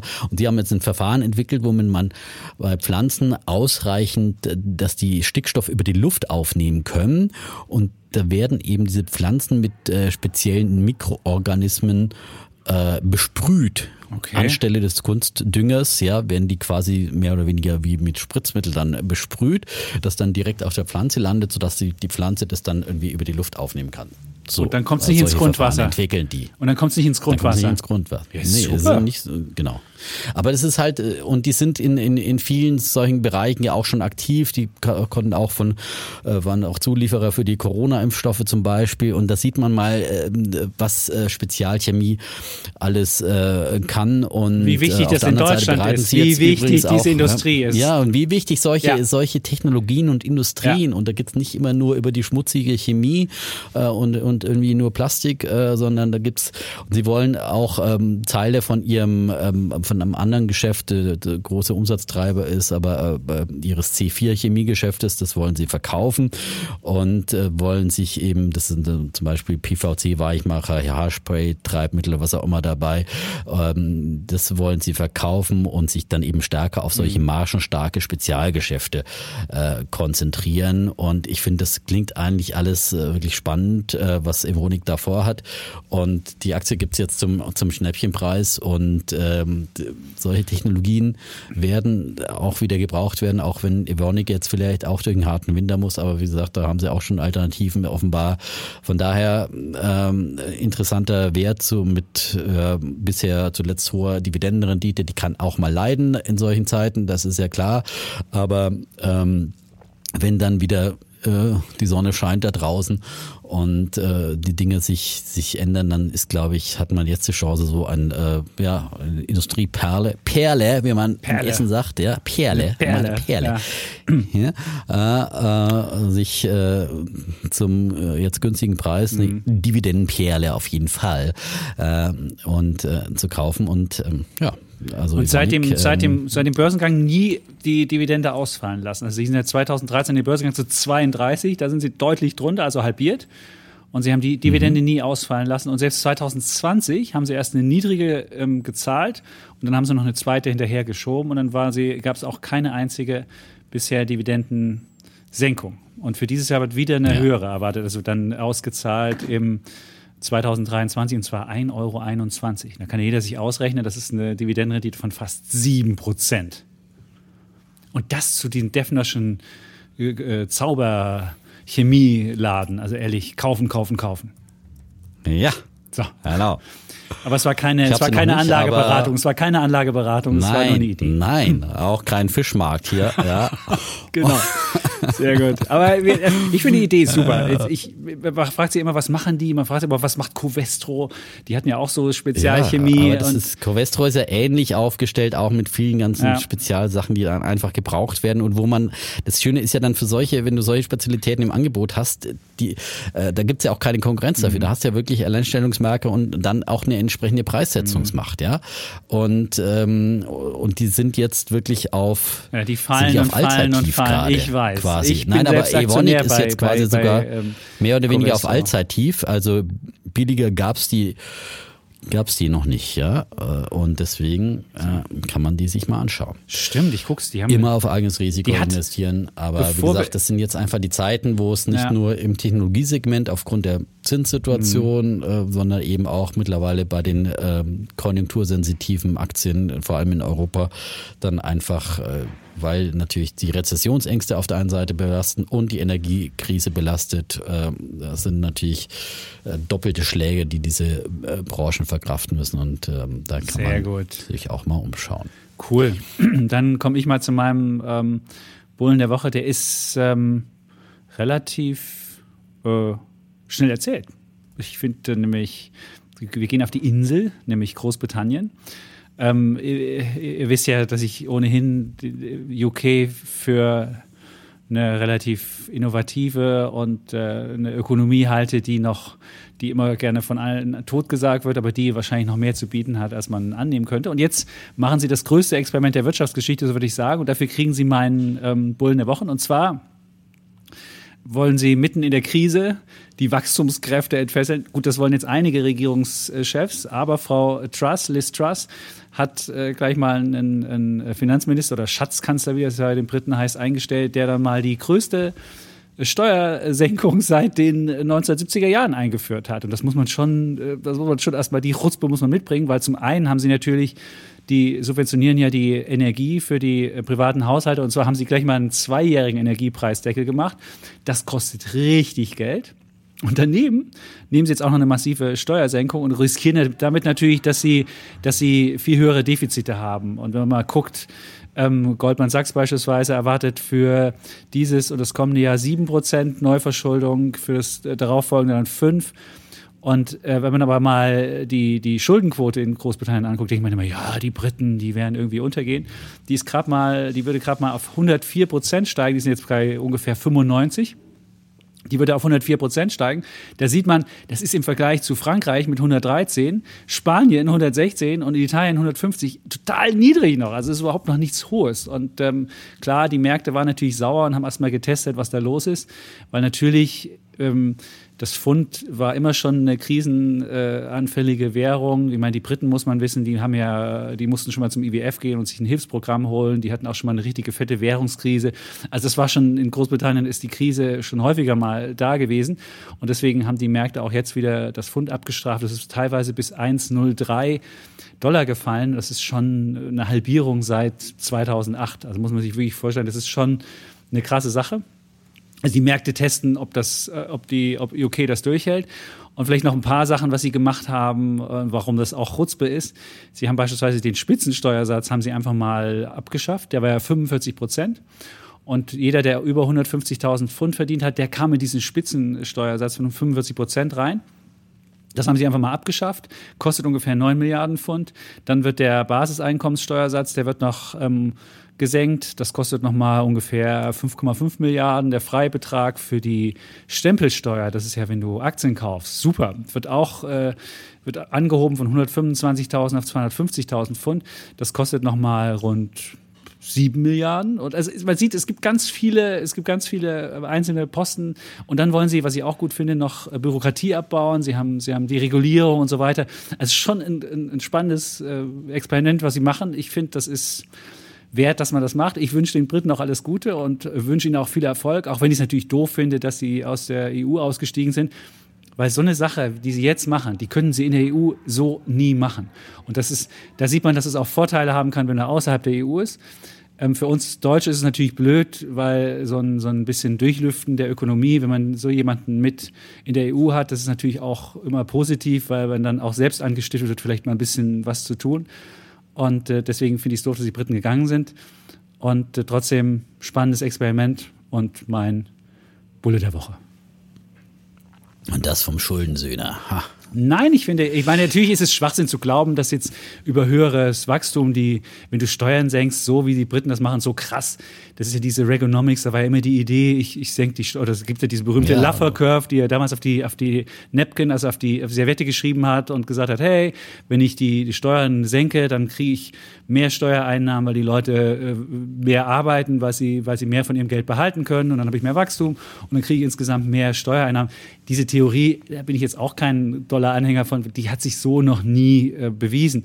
Aber ich glaube schon. ich finde es halt in so einer Situation wie der jetzigen Krise. Also ich finde, ich bin ja grundsätzlich schon auch ein Anhänger von, von Steuersenkungen und finde, der Staat muss sich einfach schlanker machen und nicht zu viel. Aber genau. ich finde gerade jetzt, ähm, ich weiß nicht, welches das Signal, vor allem den Spitzensteuersatz äh, dann so deutlich zu senken von 45 auf 40 Prozent. Der Eingangssteuersatz, der fällt bloß von 20 auf 19 ja. und es profitieren eben dann die, die Großverdiener ungleich mehr als, als, als die, die Kleinverdiener. Und das ist schon dann eine Umverteilung von unten nach oben. Das muss man einfach so ganz klar sehen, ja. Und äh, ich weiß Leistung nicht, ob das, muss sich lohnen. Wirklich, äh, und, und du heizt die Inflation damit weiter an, ja. Und ähm, nee, also, du machst die, du machst ja, du machst ja über die Subventionierung der Energie nimmst du die Inflation ja runter. Also du hast natürlich zwei Effekte. Du hast recht. Das eine ist, wenn du den Leuten mehr gibst, dann hat es einen Nachfrageeffekt, wenn du aber gleichzeitig die Energie subventionierst. Das müsste, das müsste funktionieren. Und ich finde, ich wohne lieber in einem Land, wo sich Leistung lohnt, als ich in einem Land wohne, wo es immer um Umverteilung, um Neid, um solche fucking Debatten geht. Es ist, es ist wirklich, ich habe letztens schrieb mir, Ja, schrieb mir es kommt jemand. ja aus deinem Munde kommen ja auch häufig solche Argumente. Nein, ich bin für Fairness, aber ich bin nicht für doofe Umverteilung. Ich finde Fairness, das war auch letzte Woche, habe ich ja mit dem Kollegen diskutiert, ob reiche Menschen nur einfach ihren ganzen Kram spenden dürfen und vorher keine Steuern zahlen müssen. Ich sage immer, jeder muss seine Steuern zahlen. Punkt. Und es darf nicht irgendwelche komischen Ausnahmeregelungen geben und sonst was. Und ich bin überhaupt nicht der Umverteilungsonkel, um Gottes Willen. Das ist überhaupt nicht. Ich finde, Leistung muss sich lohnen, wenn die Briten das so machen und wenn sie, wenn sie damit Wachstumskräfte fesseln können. Ich weiß nicht, ob sie es tun, aber es ist mir auf jeden Fall sympa sympathischer, als wenn wir hier wieder diskutieren, ob wir bei der Progression die eine Stufe so machen und die andere so machen. Lieber sagst du, hey, zack, weg und los. Also Ja, bin ich auch der Meinung. Also wie gesagt, Progression muss einfach äh, aufgefangen werden. Die- Es kann nicht sein, dass sich der über kalte Progression der Staat bereichert äh, an Inflation. Genau. Und äh, aber das hat ja dafür haben wir ja Lernen von Österreich. Gewählt, ja. Lernen von Österreich. Ja, und ähm, ja, aber ansonsten, äh, ich glaube, dass man jetzt sagen würde, jetzt müssen wir in dieser Situation in Deutschland den Spitzensteuersatz senken. Ich glaube, das wäre einfach Ja, das wäre jetzt das falsche ähm, Signal. Das gebe ich jetzt so. Das wäre jetzt problematisch, ja. Also finde ich auch. Und da muss ich sagen, auch, äh, auch Ja. wenn ich davon profitieren würde, ähm, das ist. Du bist nicht im ähm, Spitzensteuersatz, Würde lieber ich jetzt nicht wollen, ja. Tut mir ich leid, würde das in einer anderen müssen. Zeit wollen, aber. der Spitzensteuersatz in Deutschland, in dem bist du selbst du nicht, weil das ist dieser reichen Steuersatz. Bitte den, nochmal? den, den reichen Steuersatz in Deutschland bist du auch nicht. Das ist der 45 Prozent, haben wir nämlich auch. Das musst ich du sage, ab. ich spreche ja nicht vom reichen Steuersatz, so. ich spreche ja vom Ja, Spitzensteuersatz. gut, den haben wir beide, also- aber den hat ja jeder in Deutschland quasi, der ein paar Euro verdient. Ja, nein, ich natürlich bin ich nicht im reichen Steuersatz, das ist schon. Ähm, nein, aber klar würden da viele davon profitieren. Vom, es ist ja nichts, nichts, was jetzt äh, wie nur, nur Reichen ist ja kein Reichenspitzen. Also Mhm. so. Ähm, so.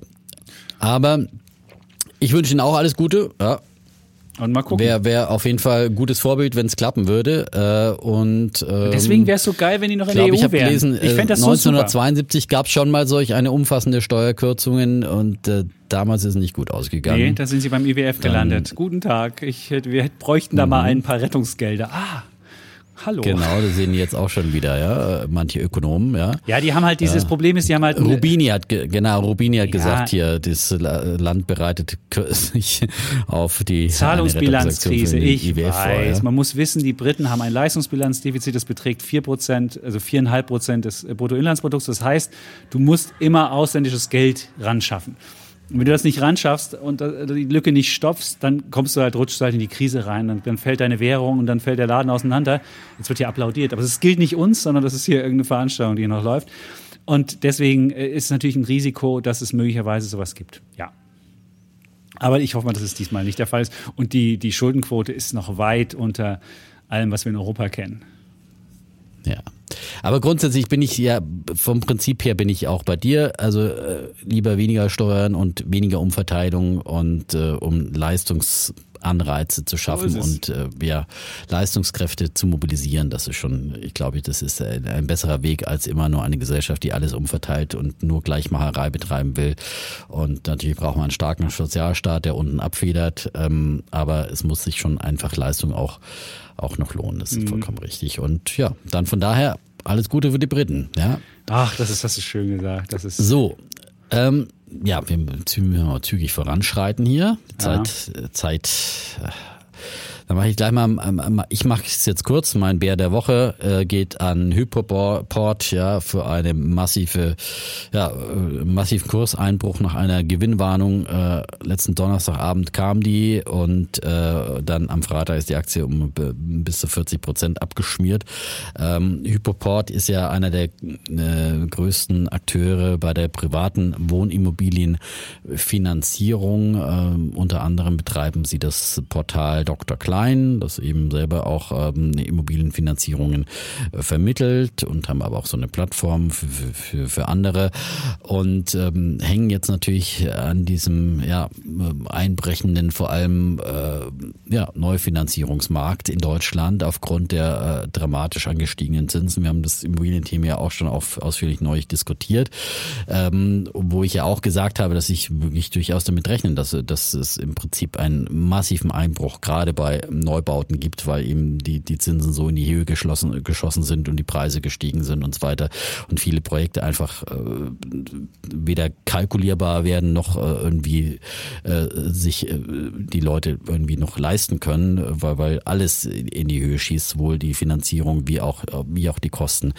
Und, und deswegen vieles storniert wird. Und das macht sich jetzt bei Hypoport bemerkbar. Ja, und äh, den Bären gibt's auch dafür, dass sie das jetzt erst merken, sondern sagen, weil noch Anfang August haben sie ähm, äh, ihre Jahresziele äh, bestätigt und äh, daran festgehalten äh, und noch äh, eben auch ein äh, Gewinnumsatz äh, 58 Millionen Euro, EBIT-Gewinn bis zu äh, in Aussicht gestellt, bis zu 540 Millionen Euro Umsatz. Und das wurde jetzt quasi mit einem Federstrich äh, kassiert und eigentlich, äh, jetzt sagen sie halt, Gründe für die Zurückhaltung der Kunden seien die Kombination aus sprunghaften Zinsanstieg, extremer Inflation und Rezessionsängsten sowie Hoffnung auf stärker fallende Immobilienpreise.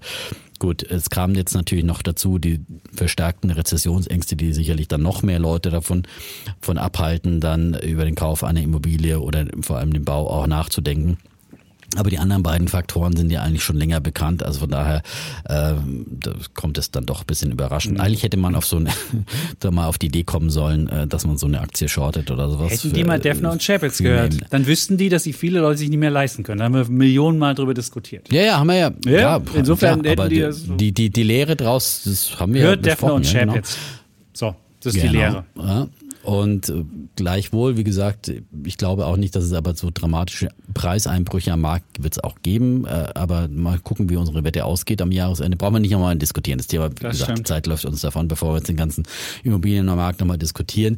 Aber die Aktie wurde jetzt natürlich wirklich massiv mhm. abgestraft, ja. Äh, und ähm, erholt sich heute zum Beispiel wieder ein bisschen. Ich kann ja auch sagen, warum. Weil Herr Pfeffenberger, Euro. Herr Pfeffenberger hat gekauft. Das ist ein Aufsichtsrat von Hypoport. Der hat dann Wer? die Meldung, Herr Pfeffenberger ist ein Aufsichtsratsmitglied. Ah. Der hat 75 für 75.000 ähm, Euro Aktien gekauft. Ich würde halt vermuten, naja, das ist natürlich ein, ein Vertrauenssignal. Und wenn eine Aktie ja, so weit gefallen ist und sie ist wirklich von über 600 gekommen und ist ja bis ja. auf 70 runter, dann äh, kann auch mal Aber das hat Hasso Plattner damals beim ersten Kurssturz der SAP-Aktie auch gemacht. Äh, ich weiß. war jetzt aber nicht unbedingt ein Signal, dass die dann sich schnell erholt hat, zum Beispiel. Kann auch noch einen zweiten aber Erstaunlich auch, die, wie, wie unterschiedlich die Analysten reagieren. Äh, gibt äh, von Haug und Aufhäuser äh, jetzt ein 70 Euro. Äh, die haben sie gleich massiv runtergestuft mhm. auf 70 Euro. Ähm, ähm, aber Warburg hat eigentlich noch am 26. September äh, ein, ein, ein Kursziel von 325 Euro ja. ausgegeben. Jetzt ist, kann die Studie nicht lesen äh, und sehen, ob die jetzt wirklich reagiert haben auf die. Auf Doch, die, die haben reagiert. Ich habe die Studie gelesen. Ich habe genau das wollte ich mir auch angucken. Und die haben sogar noch reingeschrieben. Das fand ich das Faszinierende, dass sie im nächsten Jahr noch mit einer zweistelligen, mit einem zweistelligen Rückgang bei ähm, Immobilienfinanzierung ausgehen, also bei Immobilienkrediten. Und trotzdem haben sie diese 325 gelassen. Ich habe es nicht verstanden. Beispielsweise Metzler hat ja okay. auf 72 gesenkt, äh, BNP Paribas auf 83, äh, Haug und Aufes hat es ja schon gesagt, 70. Und der Kollege hat bei 325 gelassen. Und es gibt auch noch einen Kurs von oh. Bärenberg 400. Also da gibt es noch was. Ja, genau, das gibt's auch noch. Ja. Genau. Ja, also von daher äh, ist es da, ist wirklich, kann man sich aussuchen, alles ja. drin im Instrumentenkasten. Ja, und natürlich wird auch dieser Markt sich irgendwann mal wieder wiederholen, äh, erholen. Da bin ich auch fest von überzeugt. Ähm, und irgendwo, wenn sich ein Zinsniveau mal einpendelt und ähm, man muss, halt, muss halt eine Zinssicht wieder, wieder haben. Man muss halt eine Zinssicht haben. Wenn man glaubt, der Höchststand bei den Zinsen ist jetzt gesehen, dann kannst du Immobilienaktien wieder kaufen. Da gibt es auch die Vonovias dieser Welt oder THG Immobilien, wie sie alle heißen, sind ja wahnsinnig geschlachtet worden dieses Jahr. Wir hätten mal ja. dieses Jahr auch, die Aktien haben wir auch gewettet. Insofern, dieses Jahr bin ich mal mit meiner Immobilienwette, nachdem ich ja viele Jahre immer falsch lag. Dieses Jahr, einmal hat man recht.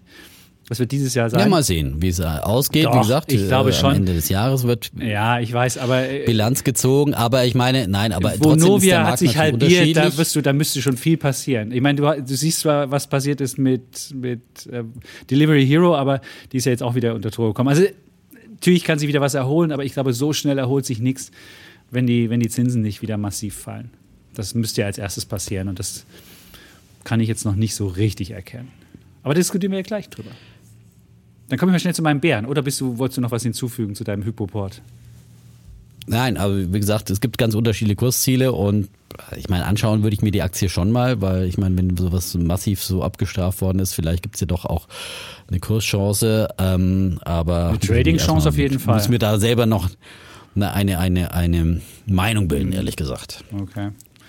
Gut. Ich ähm, wollte dann zu meinem Bären schnell kommen. Das ist hier auch, hat auch was mit, mit Österreich zu tun. Ich habe ja schon von dieser Vetternwirtschaft, die hier all, überall anzutreffen ist, gesprochen.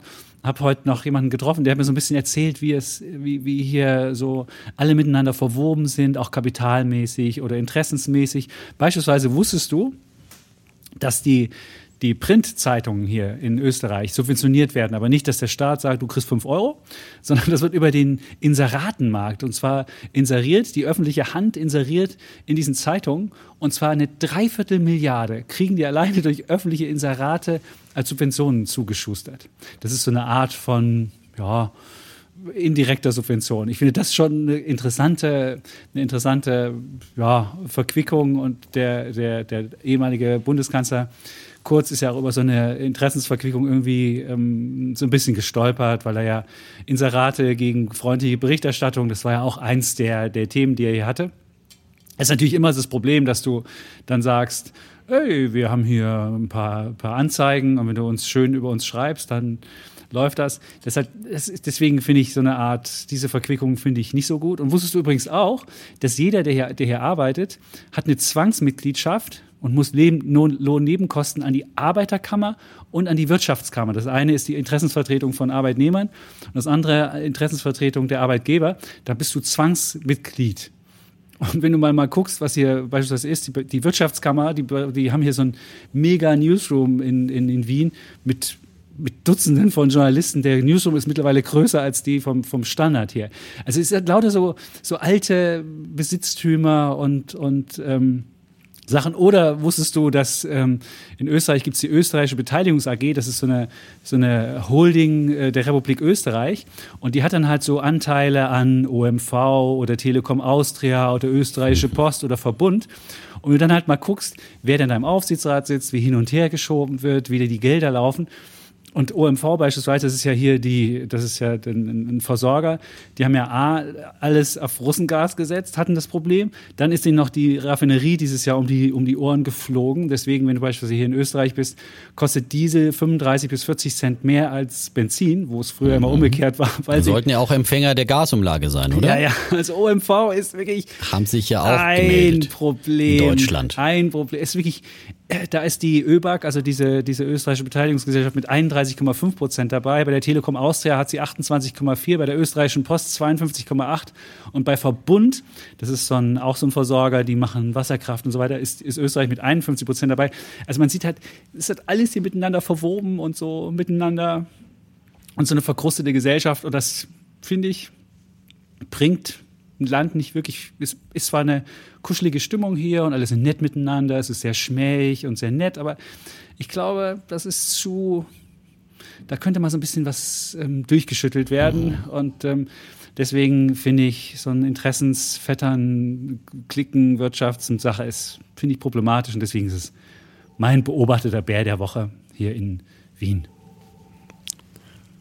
Für die österreichische Spitzelwirtschaft. Ja, eben schon. Es ist, es ist äh, komische. Ja, es ist halt ein kleines Land, umgeben von Bergen, gell? Es ist so dieses Dörfliche, ja. Ja, genau. Und da kennt jeder jeden und hier und überhaupt und und wenn du, ich glaube, wenn du, wenn du Chef der ÖBAG bist, dieser, dieser öffentlichen, dann bist du einer der einflussreichsten und mächtigsten äh, ähm, Menschen in, in, in, in Österreich. Oder beispielsweise, wir haben ja mit Felbermeier, der kam, der kam zu spät heute zum Interview, weil er noch die Kronenzeitung im, im Interview hatte und er meinte, die Kronenzeitung, das ist hier der Kanzlermacher. Also ohne Kronenzeitung kannst du hier nicht Kanzler werden. Und er meinte, mit denen hätte er auch unbedingt länger sprechen müssen, deswegen war es bei uns zu spät. Und man merkt, was es welche, welche Macht hier noch einzelne Zeitungen haben. Wenn du beispielsweise die Bild in Deutschland, du kannst mittlerweile auch Kanzler oder Kanzlerin werden ohne Bild. Aber in Österreich ist es immer noch so, dass du mit naja, ohne Krone nichts Bild hat schon auch einen großen Einfluss noch. Natürlich, aber du kannst unserem Verlag das stimmt, gehört. Aber du ja, kannst trotzdem ja. auch Kanzler oder Kanzlerin werden ohne Bild. Ich glaube, das geht. Das geht hier in Bei Österreich. Bei Gerhard Schröder war noch die Ansicht, er braucht Bild und Glotze. Bild, Bams, Glotze, ja. genau. Ja. Das ist, ähm, also siehst, das ist so Spezi, das ist problematisch, finde ich. Gut. Ja, und entsprechend gibt es ja immer wieder eben die fetten Skandale in Österreich, die dann einen nicht wundern. Ja? Genau, dann immer wieder so, hallo. äh, Ja, ähm, gut. So. Dann kommen wir zum Thema. Du bist ja hier, du musst jetzt ja, Dann du musst trommeln. kommen wir zum die Thema. Kavallerie Bitte? kommt, die Kavallerie kommt. Ich kann dich ganz schlecht äh, hören, weil du äh, musst ein bisschen deutlicher sprechen, weil ich habe dich ja nur quasi telefonisch im Okay. Ohr an dieser Stelle, sei es mal erwähnt. Stimmt, die, Ähm, Du musst jetzt hier das Immer Thema, die Kavallerie, die Kavallerie kommt jetzt und das in, in Form die der Kavallerie, Jahresend, äh, die jetzt, Jahresendrallye. äh, Die sollte doch in die Schweiz einreiten Ja. äh, von Herrn Steinbrück So seinerzeit. Das, äh, Jetzt muss sie an den Märkte, an die Äh, Märkte ja- kommen und die endlich diese schlechte Stimmung lösen und sie muss uns die Jahresendrallye vorbeibringen. Und jetzt wirst du uns erzählen, wie die Kavallerie aussieht und warum sie kommen wird. Also äh, Kavallerie, Kavallerie hat jetzt nichts zu tun, aber äh, es ist natürlich wieder die Neuauflage meines, ich- wie gesagt, ich jetzt erst nochmal mea culpa. Ich habe äh, schon ein paar Mal den Tiefpunkt eigentlich in diesem Jahr äh, gemeint zu sehen und, und immer wieder am Ende eines Quartals äh, oder gegen Ende eines Quartals gab es ja dann diese wirklichen, äh, gab ja auch die Tiefpunkte, von denen aus dann auch wieder eine Erholung gestartet ist, erwiesen sich jetzt zweimal dann als Bärenmarkt-Rallyes, muss man dann auch sagen, ehrlicherweise. Das war einmal eben nach den Iden des März, meinen sagen umwobenen, äh, die manchmal schon für Trendwerden gesorgt haben, äh, in der Börsengeschichte dieses Jahr leider nicht. Ähm, Und dann gab es den Tiefpunkt am Ende des zweiten Quartals Mitte Juni, äh, von wo aus aber dann auch eine kräftige Erholung eingesetzt hat, eine kräftige Sommerrallye, die wir bekommen haben. Und jetzt eben wieder neue Tiefpunkte, die eben die bisherigen Jahrestiefs und da Gratulation an Herrn Schäpitz, äh, da gehen wahrscheinlich ein paar Wetten sogar an dich, die ich dann verloren habe. Äh, ähm, Und ähm, so ist es nun mal. Am Markt, äh, ich habe auch am Markt geblutet, weil ich dachte, auch gerade mit ein paar CFDs oder so weiter, äh, mich dazu äh, zu früh reingewagt habe. Dann äh, holt man sich wieder ein paar mit dem spekulativen Teil äh, blutige Hände, wo man auch Verluste realisieren muss. So ist es. Ähm, aber ich bin doch äh, irgendwie guter Hoffnung, dass wir vielleicht jetzt irgendwann mal uns ausgekotzt haben am Markt, ja, äh, dass die Stimmung irgendwann dann doch mal so schlecht ist und dass irgendwie alles Schlechte irgendwie enthalten ist. Äh, es gab ja Anfang September bereits auch wieder die neueste Umfrage der Bank of America unter den Fondsmanagern, aus der ist damals schon hervorgegangen und die wurde dann bis zum 9. September, glaube ich, durchgeführt, ähm, dass ähm, die Stimmung unter den Profi-Investoren b- quasi im, immer schlechter geworden ist und die Bargeldaktienquote so niedrig wie nie war und die Bargeldquoten historisch hoch waren. Das schon Anfang September zum Beispiel sagten damals netto 52 Prozent der institutionellen Anleger, dass sie Aktien aktuell untergewichten und 62 Prozent sagten, dass sie Bargeld übergewichten. Und äh, die Gründe, die angeführt wurden, waren eben die Sorgen vor einer Rezession. Ähm, dann äh, haben die ähm, Anleger zum Beispiel, äh, die eine Rezession erwarten, hatte den höchsten Stand seit zweita- Mai 2020 erreicht, also seit dem kurz nach dem absoluten Corona-Tief. Ähm, Und ähm, dann 92 Prozent der Umfrageteilnehmer gaben an, dass die Unternehmensgewinne im kommenden Jahr sinken werden. Ähm, Und deswegen gehen eben die Investoren so wenig äh, wie nie überdurchschnittliche Risiken ein. Und äh, natürlich hat das alles auch mit den äh, steigenden Zinsen zu tun, die da zusätzlich belasten. Ja, und das war wie gesagt Anfang September. Seitdem gab es ja dann nun äh, in der letzten Woche dann noch die äh, die Notenbankentscheidung äh, der Amerikaner, 75 Basispunkte, äh, nochmal Zinserhöhung auf 3 bis 3,25 Prozent. Das war ja eigentlich erwartet worden. Was aber die Märkte schockiert hat, war eben der Ausblick, dass sie gesagt haben, äh, dass sie bis zum nächsten Jahr den Leitzins äh, dann äh, laut ihren eigenen Projektionen dann auf bis zu 4,6 Prozent anheben könnten. In dem Jahr allein äh, ein Niveau von 4,4 Prozent ähm, äh, erreichen könnten, dass sie das signalisiert haben. Und das hatten mal die, die Märkte wieder auf dem falschen Fuß erwischt. Ich kann es immer noch nicht verstehen, dass die Märkte immer noch irgendwie so ähm, das nicht gesehen haben, dass die äh, FED äh, nun energisch die Inflation bekämpft. Ähm, aber ähm, offenbar war es so und ich meine aber, dass mittlerweile dann doch äh, und dann ging ihm die Sorge um an den Märkten, dass eben dieser aggressive Kurs der FED die Konjunktur abwirkt, ja. Und äh, ich meine, dass jetzt mittlerweile Stand Anfang September, das zum Großteil schon eingepreist war und jetzt mit dem Ausverkauf in der letzten Woche nach der FED-Entscheidung nochmal, äh, da sicherlich auch die Profi-Investoren nochmal Cashquoten erhöht haben und Aktienquoten reduziert haben. Gerade am Ende eines Quartals ist ja immer dann dieser Window-Dressing-Effekt auch da, dass dann niemand irgendwie zu überexponiert sein will in Aktien, wenn irgendwie äh, der Markt schwach ist. Und ich glaube, das ist jetzt einfach am Ende dieses Quartals, äh, hat man sich ausgekotzt, ist äh, wirklich äh, nun alles äh, von Rezession über äh, steigende Zinsen bis 4,6 Prozent. Das muss ja eingepreist sein. Am Markt ist ja die Erwartung sogar noch ein Stück höher ähm, für noch höhere Zinsen. Und ich finde, da ist jetzt eben Überraschungspotenzial da, dass vielleicht die Fed dann doch nicht ganz so hoch geht, äh, wobei ich natürlich glaube, dass sie das auch wirklich ähm, ernst machen, dass, dass sie wirklich weiter anheben, aber äh, das müsste jetzt eigentlich mal eingepreist sein und dass jetzt nicht wieder jede Fed-Sitzung nochmal, oh, die Fed hat die Zinsen erhöht, oh, sie geben einen Ausblick, äh, äh, negative Überraschungen gibt, sondern dass das jetzt wirklich mal eingepreist ist, dieses Zinsniveau. Und darüber glaube ich auch, kann man nicht vorstellen, dass wirklich über 4,6 Prozent hinaus ausgehen werden, äh, weil ja auch die Inflation, wir sehen jetzt gerade den Ölpreis, der auch aufgrund dieser FED-Aktion natürlich dann deutlich abgeschmiert ist, äh, Brandöl bis auf 85 Dollar ungefähr in diese Region runtergefallen ist, ja.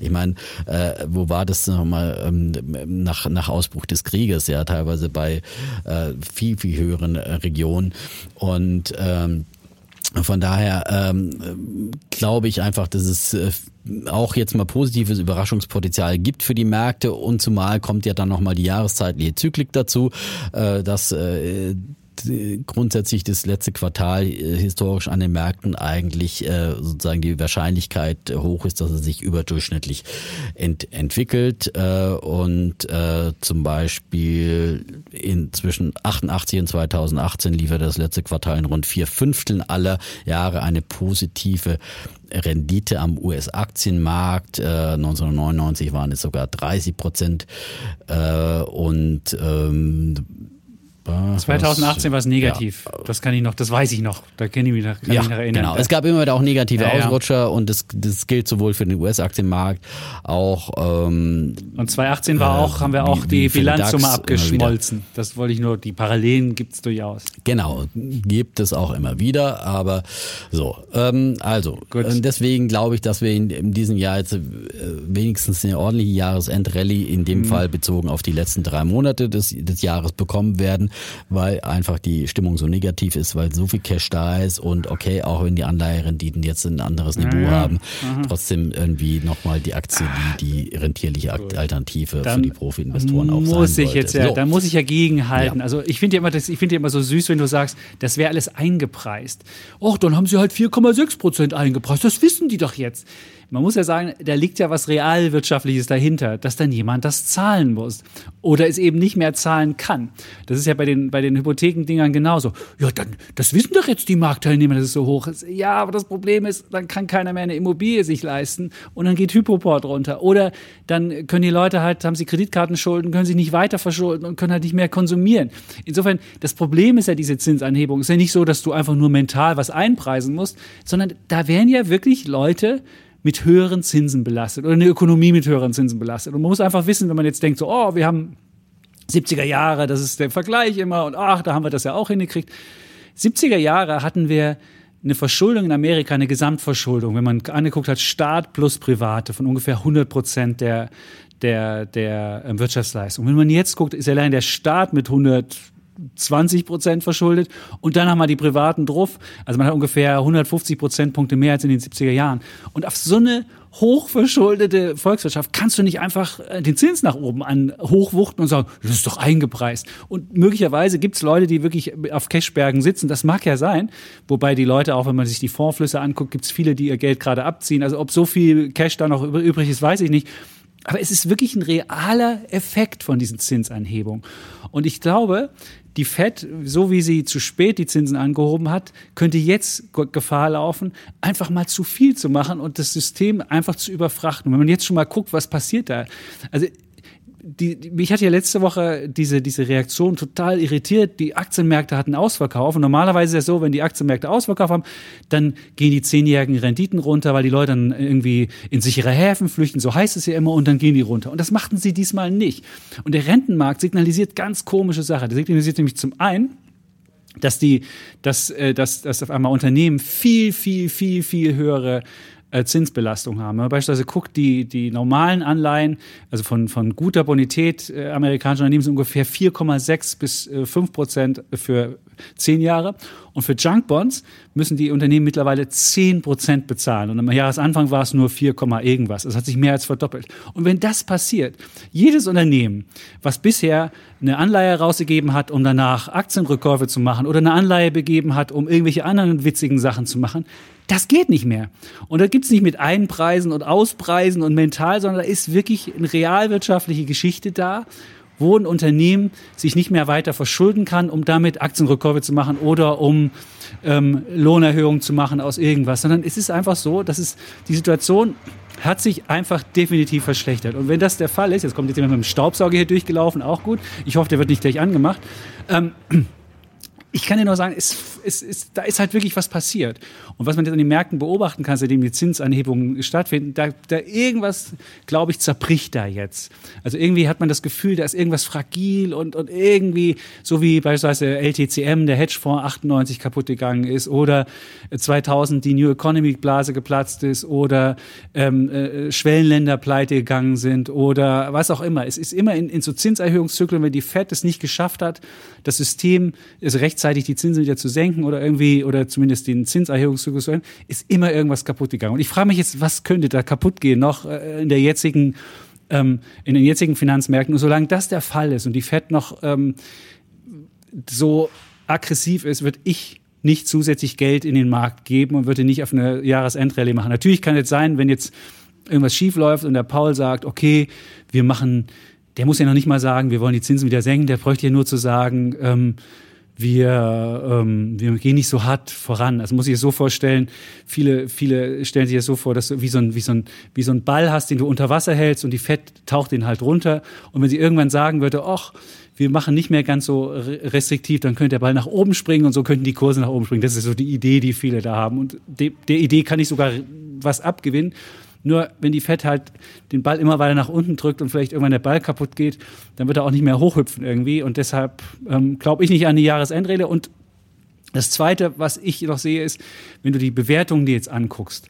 Der S&P ist zwar gefallen, der war bei 24, ist mittlerweile ein KGV von 15, aber wenn die Stimmung schlecht ist und wenn der Tiefpunkt ist, dann hat der S&P ein KGV von 12 oder von 10 und es sind noch keine, ist noch keine ähm, Gewinnreduktionen richtig krass eingepreist worden. Die Leute denken immer noch, das wird nächstes Jahr so weitergehen. Und entweder, ähm, die, wenn, die, wenn, die, wenn die FED es schafft, die Inflation runterzukriegen, können die Unternehmen nicht mehr die Margen machen und können nicht mehr die Preise so erhöhen. Und dann irgendwas, irgendwas geht nicht.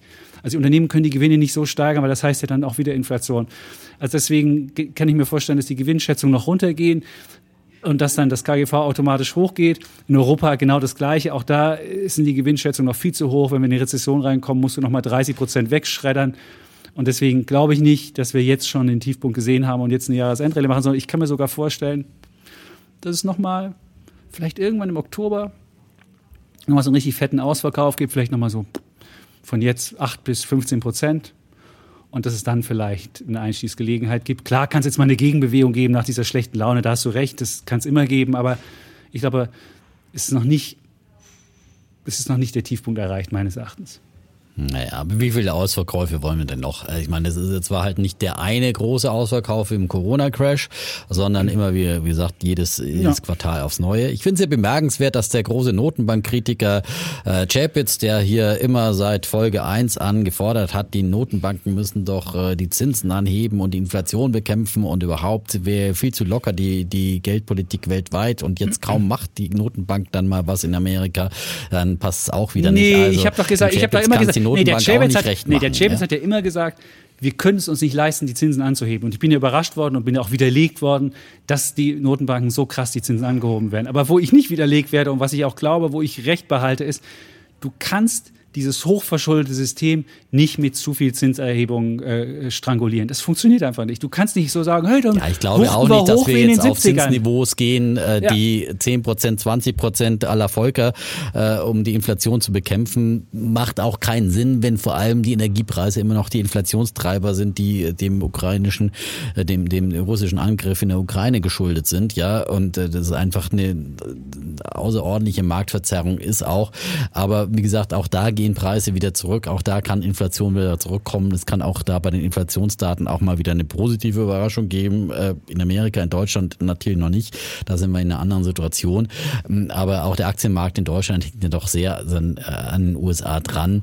Und ähm, nee, der ist gesagt, total abgekoppelt. Von von viereinhalb Prozent ich habe bei den Leitzinsen geguckt. ist fünf Jahre Sicht ja, der DAX auf fünf Jahre Sicht der DAX minus 2,5 Prozent auf fünf Jahre. Und der S&P 500 hatte wie viel? 40 oder wie es war? Ich kann gleich nochmal nachgucken. Also du siehst, die, der, der DAX hat in den letzten fünf Jahren, mit dem konntest du nichts machen.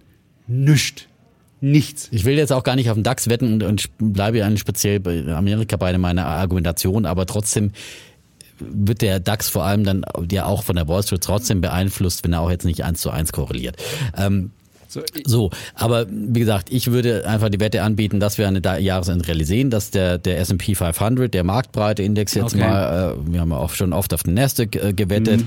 äh, 10% auf jeden Fall nach oben macht bis unsere Wettauflösung kurz vor Weihnachten. Da bin ich äh, guter Dinge, dass das passieren kann und ich glaube, wir dürfen einfach nicht vergessen, dass es auch mal wieder positive Überraschungen geben kann. Es kann auch im Ukraine-Krieg irgendwann auch mal äh, eine Lösung, wahrscheinlich nicht in diesem Quartal, da so optimistisch bin ich da nicht, aber geben, es kann bei den Energiepreisen, bei der Inflation äh, äh, Entwicklung geben. Und wie gesagt, wenn alles eingepreist ist, wenn eben die Fondsmanager sagen, hier rechnen mit äh, Rückgängen der Unternehmensgewinne, ja, das, äh, die rechnen mit Rezession, das sind ja Dinge, die alles eingepreist sind. Äh, Einge eingepreist. Da geht es um höhere äh, Zinsen, um Belastung. Da ist nicht nur Abweichung davon. Lass mich, ich kann dich gar nicht verstehen, weil okay. du, wenn du dazwischen quatschst, kann ich dich hier auf meinem Airport nicht hören.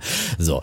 Ähm, und ähm, das ist, äh, äh, finde ich, eingepreist. Und von daher kann es jetzt im Prinzip alles, was jetzt an positiven Überraschungen kommt, kann eigentlich auch wirklich zu äh, massiven äh, Explosionen nach oben äh, mhm. führen, Kursexplosionen, ja, äh, am, an den Aktienmärkten. Und äh, das, das muss man schon auch im Kalkül haben, dass solche Dinge auch passieren können, auch wenn man es momentan äh, nicht unbedingt äh, am Horizont sieht schon. Mhm. So. Weißt du denn, wie viel der S&P 500 vom Hoch überhaupt verloren hat? Jetzt mache ich mal diese miese Frage und mach das mal in Euro dann wirst du dich wundern, was, da, was, was du da siehst. Der S&P 500 hat jetzt ja, vom Hoch ja 10,6 Prozent verloren. Und du glaubst ernsthaft, dass jetzt hier eine mega Rallye losgeht und die Leute irgendwie sagen, auf der ja, Straße der, tanzen. Der S&P verliert nicht in Euro den Wert, sondern äh, hat natürlich äh, in, in, in der Heimatwährung auch deutlich äh, verloren.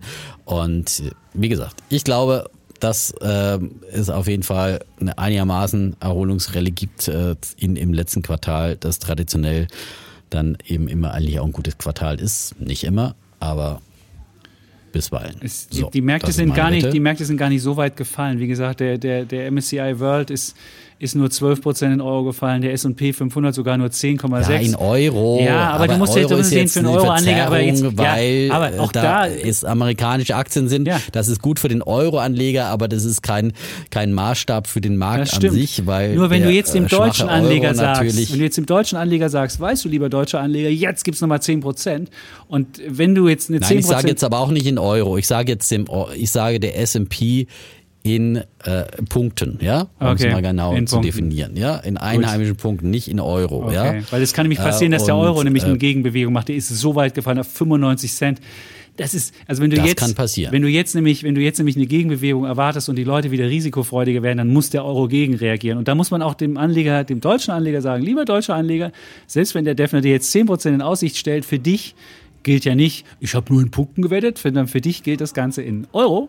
Und da kann es passieren, dass dann am Ende von den 10 Prozent in Dollar vielleicht nur drei Prozent in Euro ankommen. Also das weiß man nicht. Das, Das muss man den stimmt. Leuten, das muss man auch Ja. den Leuten ganz klar sagen. Das ist beim MSCI Welt Muss man den genau Leuten das sagen. Gleiche. Genau. Jemand, natürlich gibt es auch währungsbereinigte Wetten, wenn man jetzt irgendwie so eine äh, Kapitalmarktwette machen möchte, Ja. gibt es da Möglichkeiten, was wir nicht empfehlen, weil wir machen ja sowieso keine es. Beratung und Empfehlungen geben wir sowieso nicht.